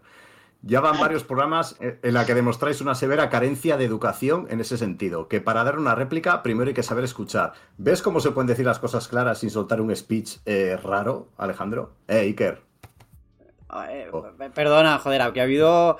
A ver, en el debate de hoy. mm, Uno, ha habido griterío, la verdad. Pero no te interrumpimos Pero de tanto. Quiero decir, nos interrumpimos entre todos. Pero lo que pasa es que Alejandro se pone ahí con su pasión y con su corazón en pecho y no escucha a nadie. O sea, se vuelve en plan de. "Oh, oh, oh".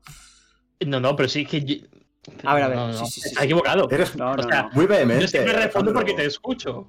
Te, pone, te pones frenético de repente. Y me encanta, porque hay chispas. Las chispas me gustan a mí, ¿eh? Sí, sí, Bueno, bueno. sí, sí, pero Alejandro, hoy has tenido hoy un día con empaque. Un día con mucho empaque y con mucha poesía. Hombre, que me digan que tengo empaque, entonces ya, vamos, ya Yo, me ya- puedo yo ya te digo, la siguiente semana vas a hablar ahí, vas a rimar y todo. Con tus comentarios. En fin. Pues esto En era lo- todo lo que teníamos del micro abierto. Vamos a hablar muy brevemente, eso sí, de los juegos a los que hemos estado jugando esta semana. Y empiezo por Pedro. No voy a hacer la broma de Babylon's Fall ya, porque ya llevamos unos cuantos programas y ya ha pasado de moda. ¿A qué juego has jugado? Que no es Babylon's Fall. Bueno, pues eh, ahora mismo estoy jugando a, VRC Generations, que es el, juego oficial de- del Mundial de Rallys, que si lo, si lo hubiera hecho Codemasters, yo creo que estaríamos todos flipando en colores, porque es un juego bastante, bastante sorprendente, con mucho contenido y técnicamente eh, muy, muy, de muy alto nivel. Pero hoy os tengo que recomendar una serie, que es 221163, que la podéis eh, ver en Amazon Prime, eh, que está basada en, el libro del mismo título de Stephen King, que para mí es uno de los de mis tres favoritos de, Stephen King, eh, cuya trama comienza con un viaje en el tiempo a 1960 para, para detener el asesinato de JFK y termina convirtiéndose en una historia de amor a cargo de Stephen King, ¿vale? Y es, es una historia completamente fabulosa. Si no queréis leer el libro, ved la serie porque, porque está muy bien, está él implicado con James Franco en el papel protagonista, JJ Abrams también, y lo dicho, muy recomendable. Pues con esa recomendación que a mí me apetece bastante porque Stephen King pues, es un autor que me gusta bastante y que, que a muchas de las adaptaciones a televisión y a cine pues no me han gustado mucho, pero te- quiero, quiero ver ahí una serie que, que tenga empaque y que, oye, que pueda resultar entretenida. Alejandro. Hay que decir eh, sobre WRC que es el último que hace Sí. El De estudio. hecho, es, es Codemasters el que le va a hacer el año que viene ya. claro, Codemasters ya hace ya todo, ¿eh? Codemasters todo lo de coches lo que se está quedando, vamos. Pero lo compró en 2020 antes de, de unirse a Electronic Arts y, y mira, fí- fíjate, es que Electronic Arts se va a hacer con los dueños del fútbol, con los dueños del fútbol americano, de, de los hockey sobre hielo y ahora con- también con los coches, con la Fórmula 1 y la WRC, o sea que muy bien. Sí, sí, lo acaparan todo. ¿Y tú qué has estado jugando, Alejandro? Nada, yo voy a ser conciso con los de Modern Warfare 2. eh, me he sacado casi todos los accesorios de todas las armas, nivel 55, porque no hay prestigio todavía hasta la llegada de la primera temporada, el 16 de noviembre. Y esperando a que salga Warzone 2.0. ¿Estás haciendo ahí la guía para Medistation? ¿Estás haciendo cositas? Sí, piezas. No vamos a hacer guía este año, vamos a hacer piezas separadas y ya a partir de Warzone miramos a ver. A ver, desde luego en Google hay bastantes ganas de, de Warzone. Se busca incluso más que en Modern Warfare, o sea que. Pues vamos A va, va calentando motores todo esto. Robert, tú has estado jugando a Sonic seguro, pero ¿algo más? Eh, sí, he completado Sony, que, que además me ha sacado el platino en unas 28, 20, cer- cerca de 30 horas. Eh, juego a Call of Duty eh, Modern Warfare 2 con, con Alejandro. También espero Warzone 2 para jugar con Alejandro. Y aparte, estos días he probado mu- muy, poquito, solo 30, 30, 45 minutos. Es eh, eh, Ghost Song, un Metroidvania que ha salido hace el día 3, creo que fue la semana pasada, que tiene muy buena pinta por lo que he probado. Eh, mezcla así un poco. Bueno, es de ciencia ficción, de eres un robot y tal, y está en un planeta eh, desconocido, pero bueno, le he visto cosillas de, de Hollow Knight y tal, eh, visualmente muy bonito y tal, y mi- bueno, me, me ha gustado mucho lo que he visto, tiene muy buena pinta. Está en Game Pass, por cierto. De hecho, aprovechando lo de Warzone, perdona Borja, eh, Twitter en 2020, todos mensajes llenos de Animal Crossing me salvó de la pandemia. A Robbie a mí y a otros tantos millones nos salvó de la pandemia con los de Warzone. Algún Eso día, algún día eso tendremos no. el debate, algún día tenemos el debate y despotricaremos sobre esto de Animal Crossing nos salvó de la pandemia. Basta. Totalmente, Basta totalmente. de decirlo. A mí no me salvó, a mí no me salvó Animal Crossing absolutamente nada. O sea, por favor, basta de decir eso. O sea, que entiendo que hay algunos que, que les parezca así, pero que no lo, no lo monopolicéis Unía- como si fuera por todo el mundo igual, ¿no? Porque unía a la gente, Sí, las cuales no hablaban entre sí. mientras pero- hacía, mientras hacía el capitalismo de vender nabos. Claro. Pero unía a la gente. Bueno. A ver, indudablemente es un juego que, que tuvo mucha importancia porque vendió muchísimo. Eso quiere decir pues, que la gente lo jugaba, mu- lo jugaba y, y- y tiene, tiene su mérito. Lo que pasa es que, joder, se creó un discurso en Twitter que, que era insoportable, que era en plan de, basta ya, dejadme en paz, que yo no he tocado Animal Crossing y no, no es mi tipo de juego, no pasa nada, da igual. Bueno, en mi caso, ¿qué he jugado esta semana? Pues he estado jugando al port de, de Sackboy de PC.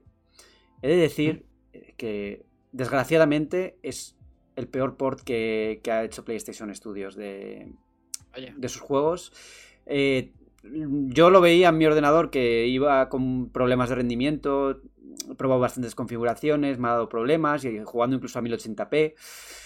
Y luego vi precisamente un artículo de Digital Foundry, pues hablando precisamente de, esto, de que, de que el port de PC pues eh, más bastante lejos con respecto al resto de juegos de PlayStation Studios. Creo que necesita un poquito de un poquito de, de arreglar ciertas cosas y de, y de que de que funcione, de que no tengas que trastear mucho según ordenadores, porque los, incluso los ordenadores más potentes están teniendo problemas para moverlo y es un juego que en Play 5 funciona muy bien.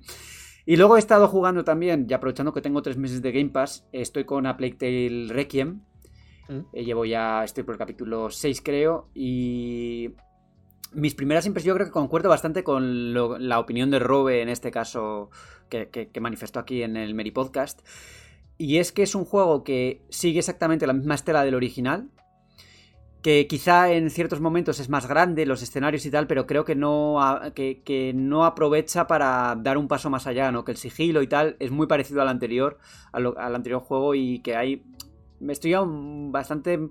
Me cansa mucho que los enemigos siempre tengan este tipo de rutinas que, que no siempre dependen de ti, como que, como que a, mí no sé si te ha pasado a ti, Robe, que en alguna ocasión era, mira, quiero pasar delante de, esta, de este guardia, pero es que no se mueve, no me deja, no hay forma de pasar por aquí. Y me he quedado medio encerrado en un espacio bastante cerrado, valga la redundancia, sin saber exactamente qué hacer, porque sabes que te va a ver, que te van a pillar y que, y que va a organizar un lío, ¿no? Es más, es- eso pasa mucho, que además es una de las cosas más cutres que comenté, bueno, no, no recuerdo si lo comenté aquí en el podcast, pero sí, sí en el análisis. Eh, muchas veces las situaciones estas que es una, una plaza, un entorno semiabierto y tal, donde hay a lo mejor media docena de guardias y tienes que pasar desapercibido, e incluso si llegas a la salida, que está clara cuál es la salida, la puerta por la que vas a pasar de zona, e- y hay un enemigo a 15 metros tuya que te, que te ha visto, incluso si una vez que te ha detectado, aunque te escapes a 15 metros, si tú abres esa puerta, el enemigo se teletransporta, salta una pequeñita escena de vídeo donde el enemigo te coge y te ataca, ¿sabes? Te, te hace rein- re- reiniciar todo. O sea, hace mucha trampa con eso el juego para que pases por donde, por donde el juego quiere que, que pases. Eso es, eso es así, porque es que da la sensación de que el escenario es muy grande, pero luego tienes que pasar por- prácticamente por la zona donde ellos te dicen.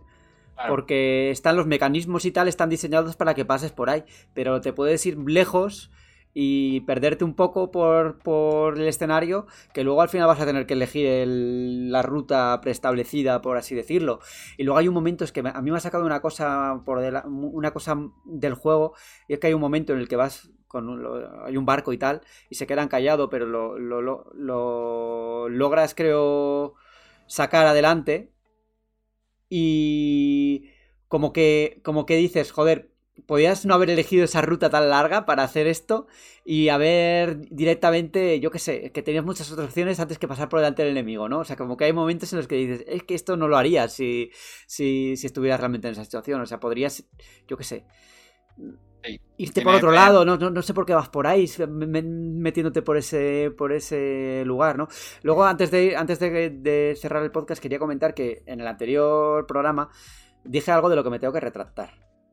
Y es que en Forgotten City, sí, sí, sí, es que lo dije, pero luego pensé, qué tontería he dicho, ¿no? Que dije un poco que Forgotten City no respeta mucho eh, Ah. lo que es la historia de Roma y tal, pero, joder, luego lo vi, luego lo jugué un poco más y tal, y lo que dije fue una chorrada. O sea, así de claro. O sea, no es un juego está, es bastante, bastante fidedigno a lo que.